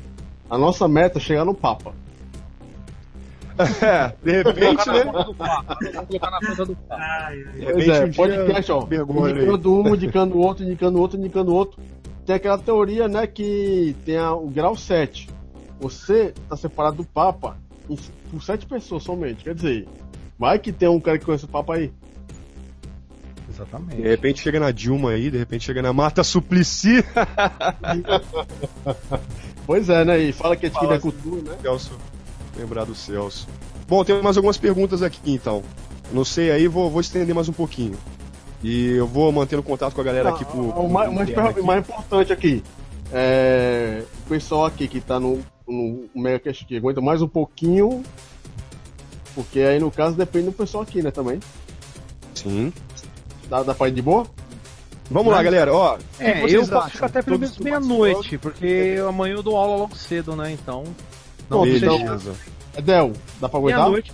Dá pra aguentar mais um pouco, sem, problema. Bom, Fechou lá, então meia-noite?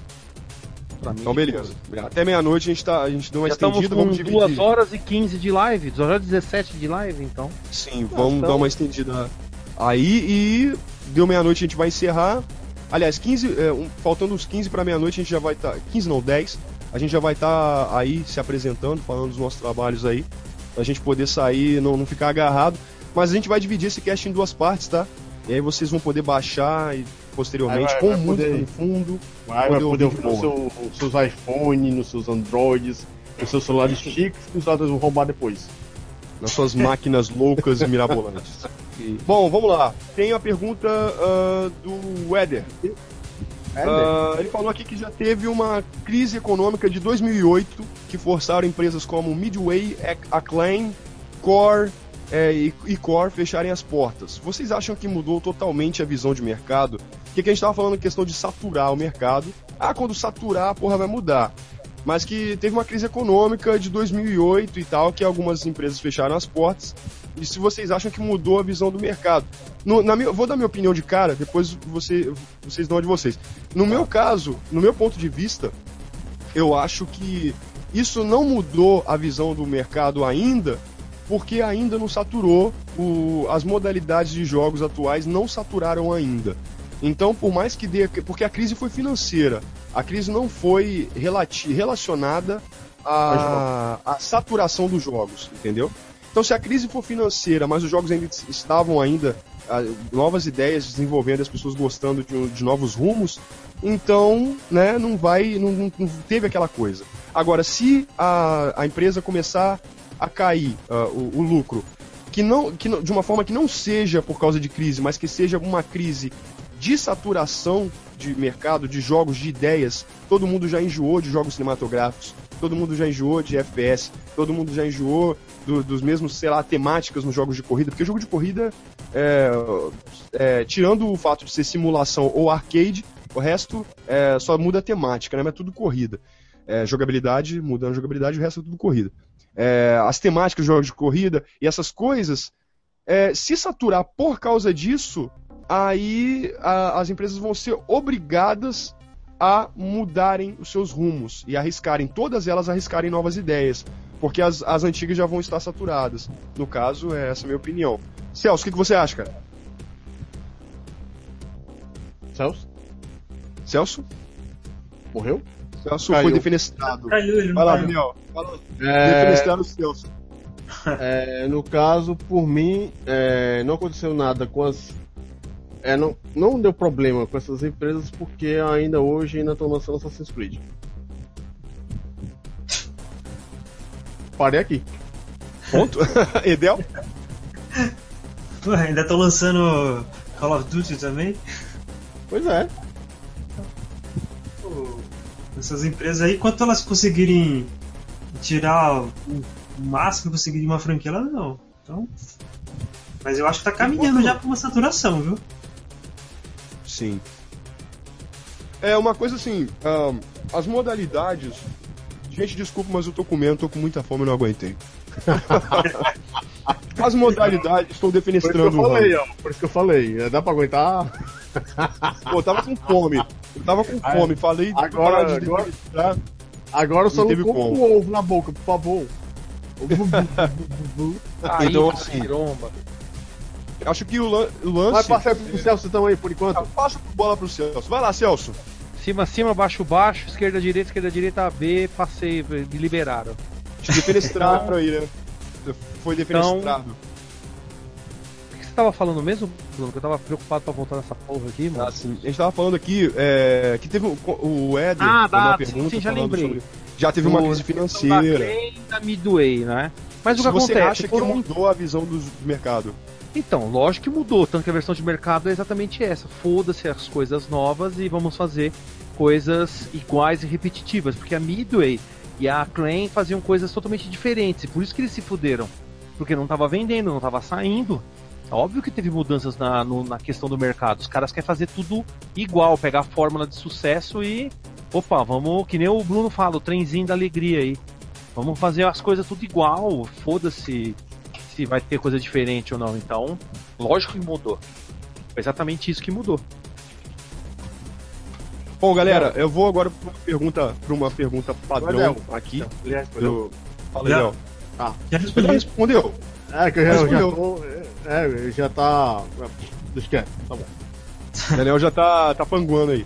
Bom, vamos lá. É, nas, é, uma pergunta padrão que eu fiz aqui, é, vou estar tá pegando mais perguntas de vocês aí, porque a gente tá pegando perguntas aí, ao mesmo tempo que eu tô vendo a, a conversa de vocês, eu tô meio que veiculando bate-papo aqui, então tem que estar tá ligado nos dois bagulhos, né? Mas vamos lá. Vou veicular uma pergunta interna que eu fiz aqui pra galera. Pessoal, por que, que você, é, vocês gostam. É, o que vocês gostam mais dos jogos dessa geração? É, o que tem na, nessa geração que agrada vocês? Vamos lá, Daniel. O que tem nessa geração que te agrada, cara? A única coisa que me agrada nessa geração, nessa geração que tá difícil, é que eu jogo muito FPS. É multiplayer. Só. Entendeu? Não tem mais nada não. Só isso, Dan? Não, só isso. Multiplayer. Eu só jogo ah. multiplayer hoje em dia. Uma coisa que me agrada muito nos jogos dessa geração é você poder explorar mundos abertos. Antigamente não existia, né? Então, é, é, Del, só antes de você continuar, você não jogou Final Fantasy XIII ainda? Ah, não, eu, eu não joguei, mas eu vi, assisti gente jogando. Três horas de tutorial, obrigatório. Essa, é, esse aí, tipo, aí eu acabava fazendo outra coisa, mas eu, eu vi gente jogando o 3. Pode aí, continua aí. Celso? Que, que, que na geração atual? É, o que, que te agrada na geração atual? O que, que agrada? Cara, nada. Multiplayer já tinha antes no passado, não é dessa geração que veio o multiplayer. Não é uma novidade. Né? Já tinha multiplayer antes. Estão é, acabando com a mídia física. É, tudo é gráfico, foda-se os bagulhos. Acho que a única coisa que me agrada dessa nova geração é os indie. O resto não me agrada em nada. Só o que me agrada é o indie mesmo. a, a indústria índia, porque os jogos em si mesmo, hoje em dia, tem, tinha tudo isso no passado, não é nenhuma novidade, tá ligado? É mais do mesmo. É, é complicado. É, no caso aqui, já tá uma parte aqui, então vamos para uma pergunta aqui que é. A gente não deve aparecer, mas é que é legal da gente discutir aqui era a questão do jogo difícil, o jogo mais difícil que já foi jogado. Eu vou começar aqui, que o pessoal muitas vezes vai falar bateu todo, mas é uma coisa já comum, né? É, Kid Camellia pra mim não é um jogo difícil, é cansativo, mas pra mim é um jogo mais né? difícil. Né? Demorado. Né? É. Eu finalizei 5 horas, se não me engano, foi 5 horas. Agora pra mim o jogo mais filha da puta que eu joguei até hoje foi The Immortal. Isso é foda, hein? do Mega Drive do Nintendo. Esse daí é um passe e o cara morria. Morreu, filha da puta. Deixa com vocês agora. E aí, Celso? O que, você é, fez você defenestrar controles aí? Então, aí que tá. Nunca defenestrei controle porque quebrar o controle é ficar sem jogar depois. Então, pra mim, você quebrou um controle, você é muito burro, tá ligado? Desculpa, mas você é muito chongo. Você quebra o bagulho que você usa para jogar, vai se fuder, mano. Então isso eu nunca fiz. Mas, jogo que realmente me deixou puto foi o que eu mostrei aí antes, o Demon Souls. Porque, cara, eu criei uma classe lá de Knight, eu falei, pô, vou pegar um cavaleiro com armadura pesada, vou ter uma defesa boa, dar uns golpes pesados. Velho, não consegui fazer nada. Acho que foram três ou quatro dias só para conseguir matar um inimigo lá fortinho. E nem era o chefe, era um inimigo normal lá, cuzão, que o diabo que não me fazia matar ele. Aí eu falei assim, ah, mano, é possível. Abri uma outra classe com a classe de mago, e aí eu fazia o quê? Chegava perto do cara, o cara dava o um golpe, eu corria para trás e fogo no cachorro. E aí fazia o cara morrer. E mesmo assim, deu um trabalho da porra. Né? Foi um jogo assim, que me reconfortou muito esse jogo, assim, que é um jogo difícil, sem save state em todo ponto, foda. E no passado, obviamente, né, falando de um jogo do passado que, que eu fiquei louco, quebrei a cabeça, foi o Phantasy Star, mesmo traduzido em português. Eita joguinho do Capiroto, viu? Caralho, viu, mano? Mas é muito meu. bom, obviamente. Fui eu que criei. Foi você? Demônio. É. Você é o Chico Bioca mesmo. Sexo anal. É, é viu? Sexo anal. É, pegar umas, pegar umas fubacas e meter a rola. Bicho louco da desgraça. Ô, é, fazer Vou fazer o cosplay dele depois. Vou fazer o cosplay depois dele. Faz, faz assim da hora. Você, cara. jogo aí que te deixou puto aí. Difícil. Olha, hoje em dia os jogos vocês estão falando que eles estão meio fáceis, né? Que o jogo que eu achei difícil, assim. Olha, tinha um jogo que eu joguei bastante no PS2 que era aquele Black. De. de Sim, tiro. Tiro. É, então. Ele tinha, tipo, três checkpoints por fase, cada fase levava mais de uma hora de duração. Aí, tipo, às vezes você tava lá na última tal, morria, tinha que passar tudo de novo, né? Aí eu cheguei na última fase dele lá, tipo, fazer. Fiquei. Eu morria no mesmo pedaço, tipo, umas 20 vezes pelo menos. Nossa, chegou uma hora que eu não aguentei mais, eu desliguei. Eu nunca mais joguei de novo aquela fase, mas pra mim foi foda aquilo lá. Não sei tem, tem gente coisa que terminou, mas aquele dia não era meu dia para terminar com fácil. Bom, pra mim, uh, jogo, um jogo difícil, jogos difíceis, mas que eu amo, talvez. Acho que é pela. Cara, acho que é pela dificuldade que eu gosto dessa porra incrível, né? É, lógico, tem a série Mega Man. Mega Man é difícil pra caralho, os primeiros principalmente. Todos eles têm uma, uma dificuldade, mas acho que os primeiros são os mais filha da puta, assim. É, mas o. É, o R-Type, cara, a série R-Type é difícil pra caralho. E eu gosto muito da série R-Type. Não consegui terminar todos, terminei só o primeiro. Uh, mas eu gostei de todos. E eu ainda vou ainda criar um pouco mais de vergonha na cara pra, pra jogar, ficar em cima dos outros para terminar os outros. No 2 eu cheguei longe, mas eu não lembro exatamente onde que eu cheguei. Um eu terminei, terminei vários sistemas aí. É, mas, porra, mas é difícil. É bem difícil. Você tem que estar muito focado, porque você vai xingar muito. Eu, igual o Celso, nunca quebrei controle, que eu penso do mesmo certo. jeito que o Celso, né? Mas eu já fiquei muito puto, muito puto, já xinguei muito. E já pensei em quebrar controle, embora meu juízo seja sempre mais alto, sempre foi mais alto. Às vezes, eu, na hora da raiva, você pensa em fazer merda, graças a Deus não fiz. É, dá pra xingar muito. R-Type é um jogo que dá pra você xingar muito porque você passa de fase, você tá todo equipado, a nave tá foda, e aí você tomou uma porrada, já era, perdeu tudo, volta com a nave com o tirinho fuleiro, e aí isso é de matar qualquer um, né? Mesmo porque nas, nas fases, é, você vai passando de fase, elas vão ficando difíceis pra cacete, e vai vindo mais tiro de, outras, de outros pontos. Principalmente tem uma fase. A fase. Tem uma fase onde tem uns chips de computador, uns bagulho lá, tipo uma placa eletrônica. Eu não sei se é a sexta fase, acho que é a sexta fase. Que vem, vem uns, uns circuitinhos, uns negocinhos assim, como se fosse um, uns, uns clipezinhos de, de, de máquina de, de, de, Daquelas máquinas de, de, de grampear, tá ligado? Tipo uns, uns clipezinhos, sei lá, uns negocinhos. Aí vem andando e vem atirando, vem de tudo quanto é lugar, né? E enquanto isso vem umas. Um, umas.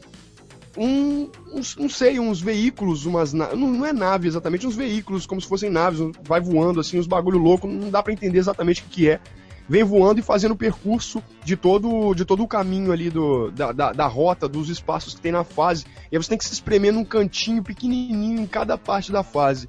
Então essa fase já passei muita raiva em várias fases, mas R-Type é foda. Bom, vamos lá. É, o que vocês acham, pergunta do Fabrício, o que vocês acham desse sistema de captura de movimentos que foi explorado no Wii e no Kinect?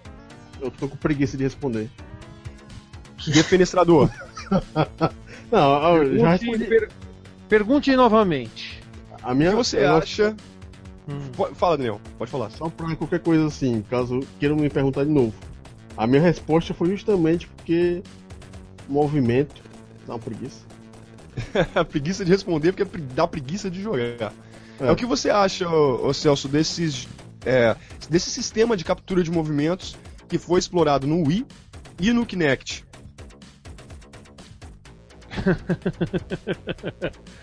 o que, que eu acho? Eu acho que, foi, eu acho que foi um fracasso, porque hoje em dia isso não é mais importante, né? Já morreu essa ideia, não se consegue fazer mais nada que preste com isso. Ou seja, foi uma coisa inovadora? Foi. É, usaram tanto de qualquer jeito que se tornou uma bosta, sim. Porque é uma bosta. Tipo, você vê esses Just Dance, essas merda aí, mano sei lá, cara, eu, tipo, desculpa, eu sei que o Bruno vai falar, ah, eu jogo. Mas sei lá, mano, não sai mais nada, não sai jogo mais nenhum para isso. Ninguém quer usar mais tecno essa tecnologia, por quê? Porque é uma bosta. Já era. Que? De qual que você falou? Do quê? Just Dance, mano. Você falou que dança. Ah, Dance, sim, sim. É porque eu tô lendo aqui a, galera que a galera tá mandando. Just Dance Revolution é uma coisa. Tem, Just Dance pra mim é, é, coisa de bicha, tá ligado? Viado. Porra. Hum. Então. então, tipo, discordo, já era, mano. Não tem mais esse negócio de movie. Pode ver, PlayStation 4 sei lá, os caras nem se preocuparam com isso. Xbox não tem, mas que jogo que tem alguma coisa que faça um, movimento? Uma sei coisa lá, engraçada. mano, acho que é retardadice isso aí, tá ligado? Uma coisa é engraçada uma coisa do Xbox. Que tá fora. Uma coisa engraçada é que é, no lançamento dele, né, o Kinect foi obrigatório. E agora viram que ninguém tá usando essa bosta, é, a partir de outubro, ou foi setembro, ou vai ser, ou foi agosto ou foi setembro, é, ele não vai ser mais obrigatório, vai, vender, vai ser vendido o, o Xbox One sem Kinect. Quer ver? Quer dizer, esse negócio de movimento é legal para ser da pra pivete. Pra gente que já tá com 25, 30, 40 anos, que joga videogame sentado no, em frente à televisão, dificilmente vai mudar esse hábito. Por exemplo, eu não consigo conceber é, jogar um videogame sem um controle, ou, ou um teclado ou um mouse. Eu não consigo, na minha mente. A não ser que invente um controle que eu coloque o um capacete e com a força de pensamento consigo controlar o boneco, até lá, para mim é o controle, um teclado ou um mouse. E você, Edel? Olha, eu tive.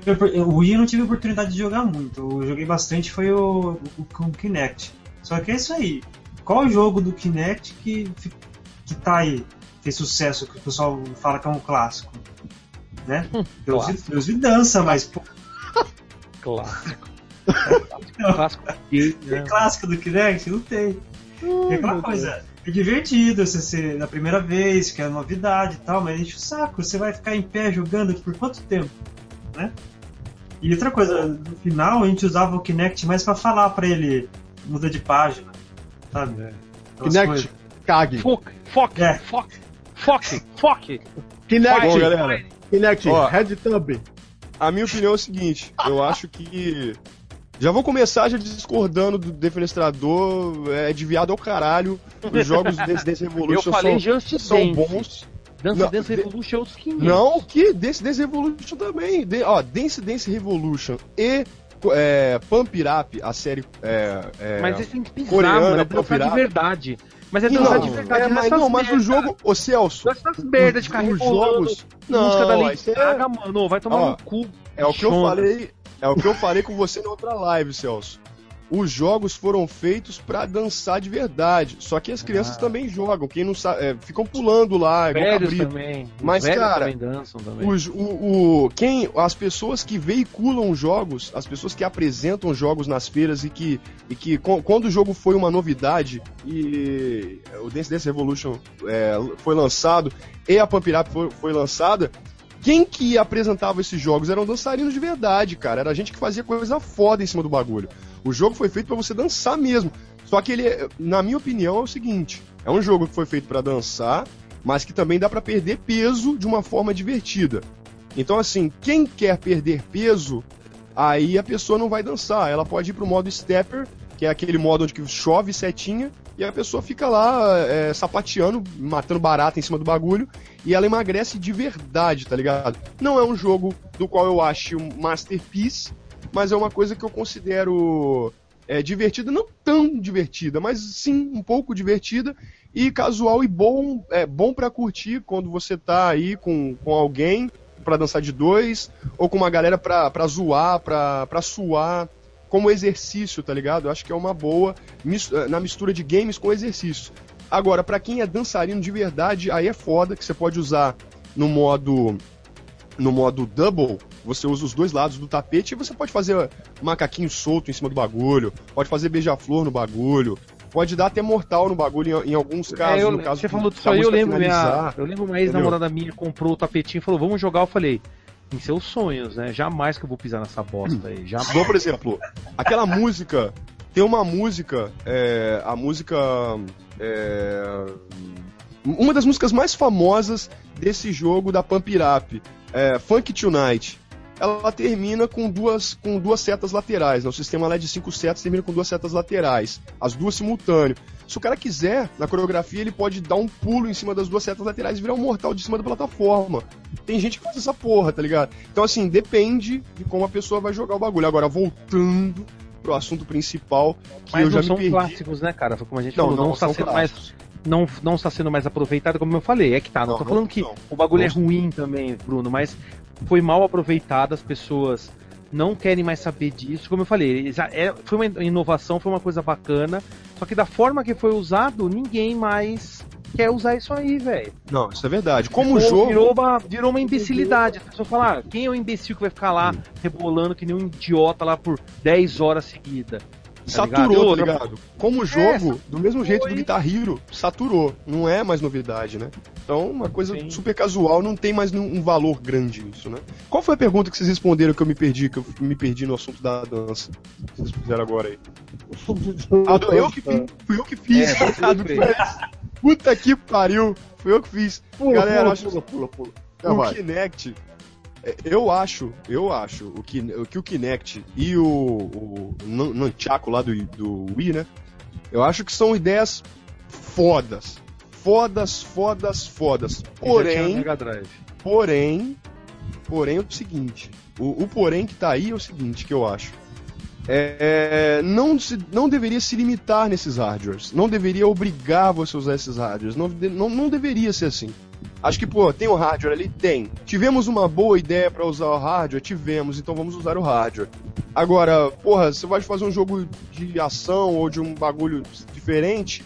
Por que não colocar opção? Por que não ah, jogue pelo, pelo joystick ou pelo Kinect? É lógico, deve ter um, deve ter jogo, jogos, devem ter jogos que tem essa opção, mas também acho que devem ter jogos que não tem. agora, né? Oi? Eles têm é, pegado muitos jogos, tipo o Skyrim, você faz, dá comandos de voz pelo Kinect. Tipo, ah, pegue todos os itens, venda esse item, sabe?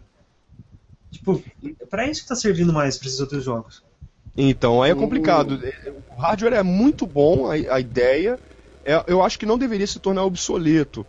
Mas é, deveria ser opcional em alguns jogos que não tem tanto a ver, que não te force a fazer, a se mexer. Não é todo mundo que quer ficar pulando na frente de uma câmera, tá ligado? Eu não então, quero.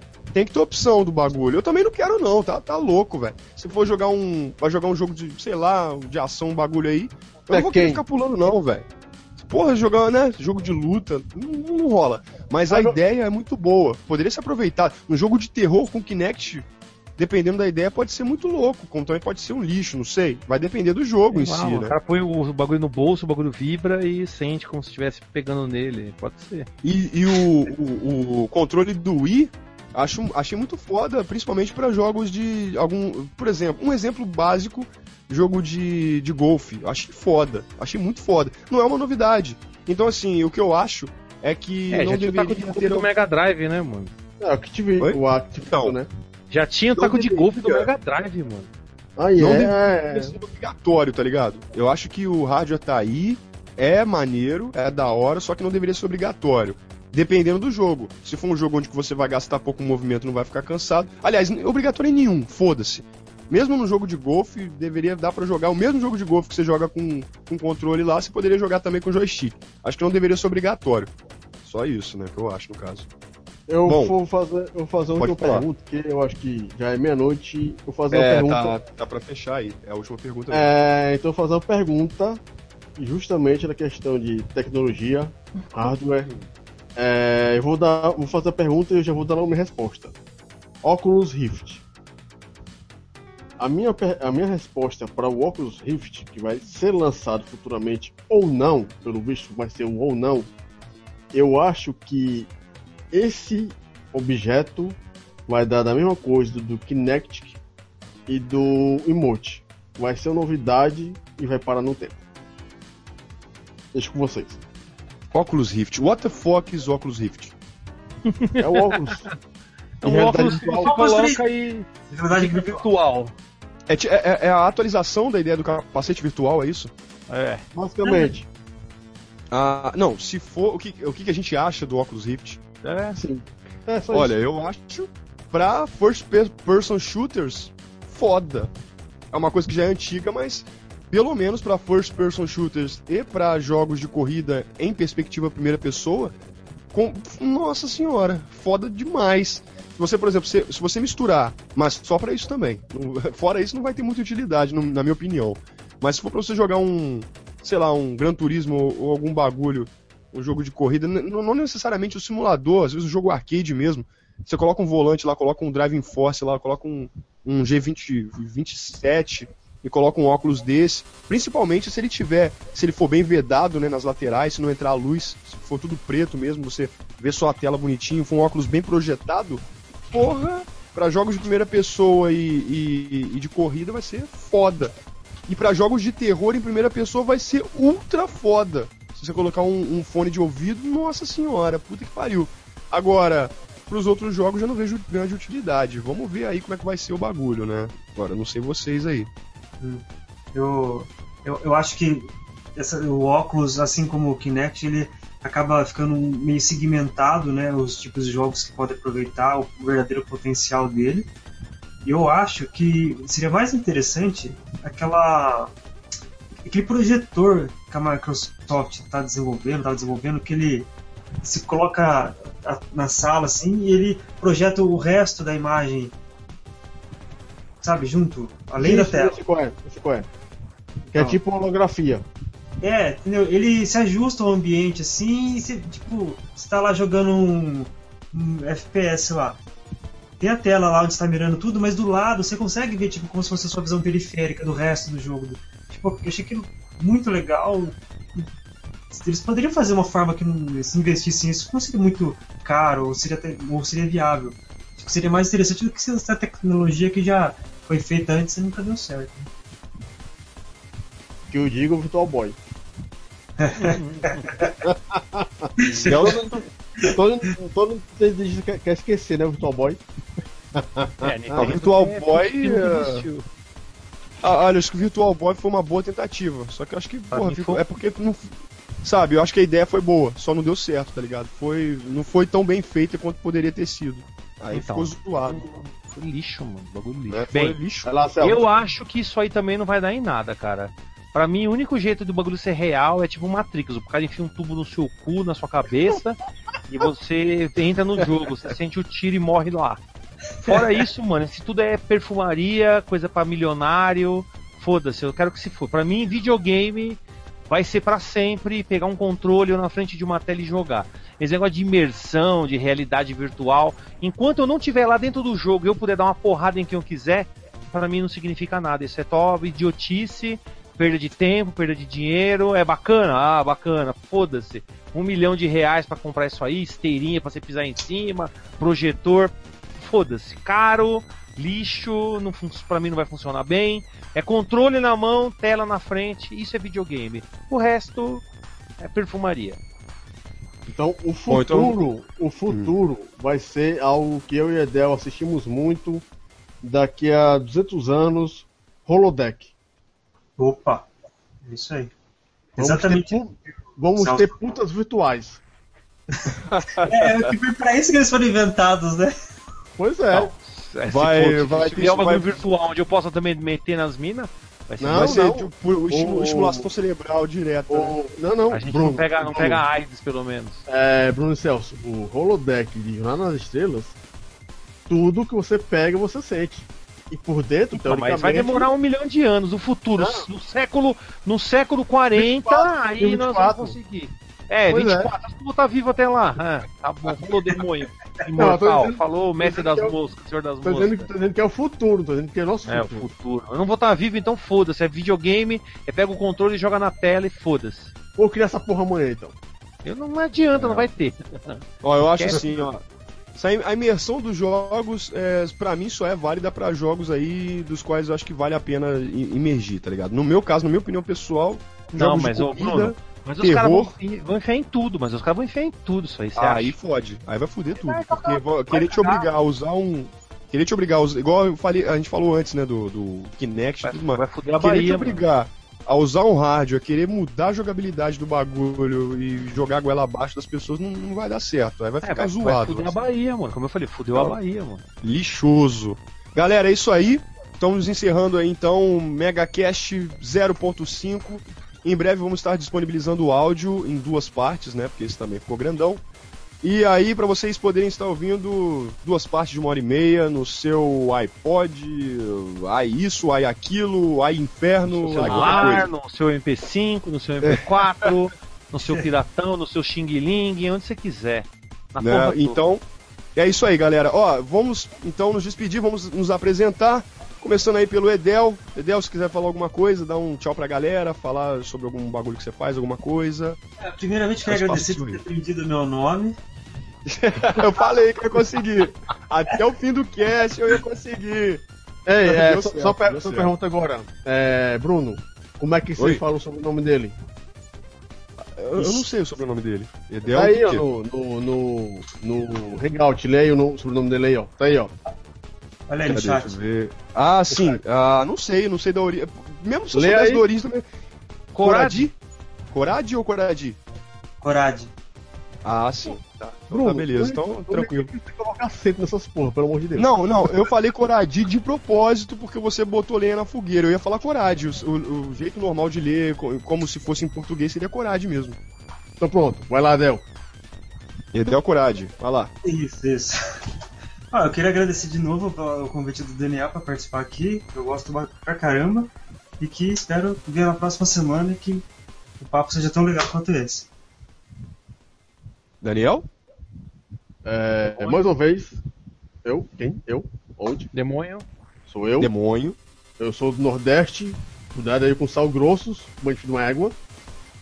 joga rapadura. Joga rapadura que ele corre e sempre pode. Vamos é o seguinte, é, tô aqui, é, agradeço aqui o pessoal que ficou aí até agora, né?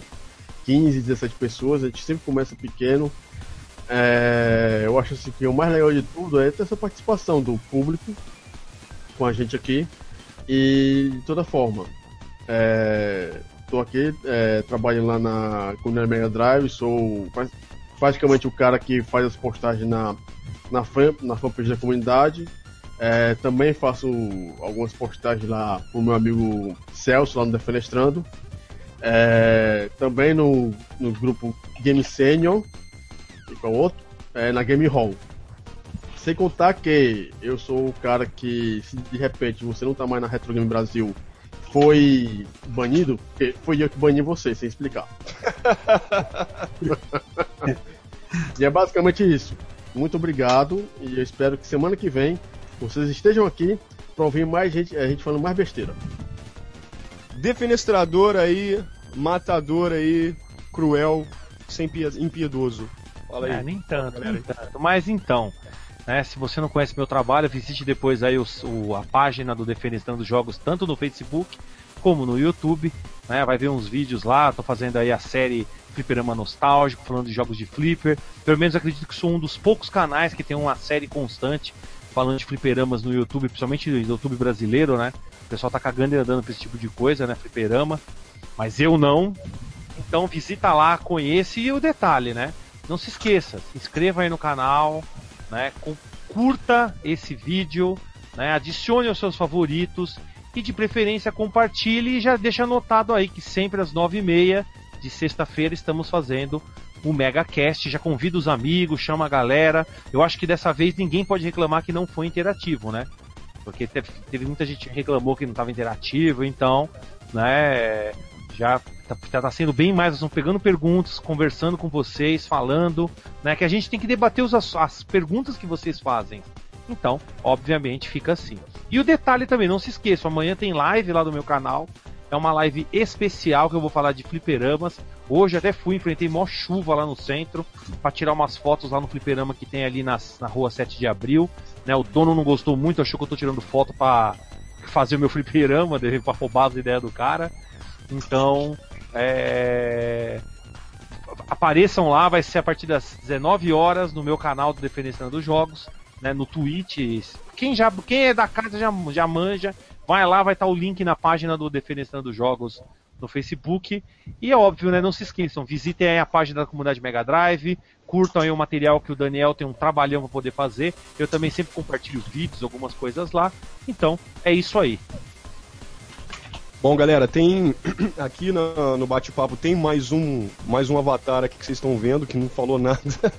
é o avatar do Luiz Trindade. Tá sem microfone. É, um dia ele tá sem microfone, tá com problema aqui, mas um dia ele vai poder participar numa boa. Vocês vão poder aí trocar uma ideia com ele também. Eu sou Bruno Stinkou, Guitar Dreamer. É, para vocês que não conhecem, para vocês que conhecem também, porque eu continuo sendo sacanagem. É, enfim, eu, eu tô aqui, faço parte da comunidade Mega Drive, um, faço covers é, e remixes de game music, né? Não tô, na guitarra, não todos voltados para heavy metal necessariamente. Faço uma roupagem nova aí, ou, ou às vezes bem voltado para música do, em cima do jeito original né, com bastante fidelidade aí. E temos um portal, tem um site do qual eu faço parte, junto com Adamanto Argos e mais uma galera, que é o Dream Galaxy, dreamgalaxy.blogspot.com.br, onde que a gente é, veicula os nossos trabalhos, nossas produções, são fan, é, fandubs, né, dublagens gamers, é, covers, remixes e outras coisas relativas à cultura gamer e algumas coisas a mais. Curtam tudo aí, né? Comunidade Mega Drive, a fanpage, esse canal Mega Tubão. Curtam, é, é, façam, se inscrevam também no, no, outro canal, no canal primário, que é o canal Comunidade Mega Drive, né? Que esse Mega Tubão é o canal onde vão material, vai material bruto. E o canal é, Comunidade Mega Drive é onde nós vamos hospedar os vídeos aí feitos especialmente para a comunidade Mega Drive. Curtam a fanpage, chamem amigos para a semana que vem, né? Que nós vamos estar aqui novamente. E é isso, galera. Contamos com a participação de vocês, perguntas nós vamos estar respondendo. Sempre trazemos um novo tema, né, para o assunto e vocês vão fazendo perguntas relativas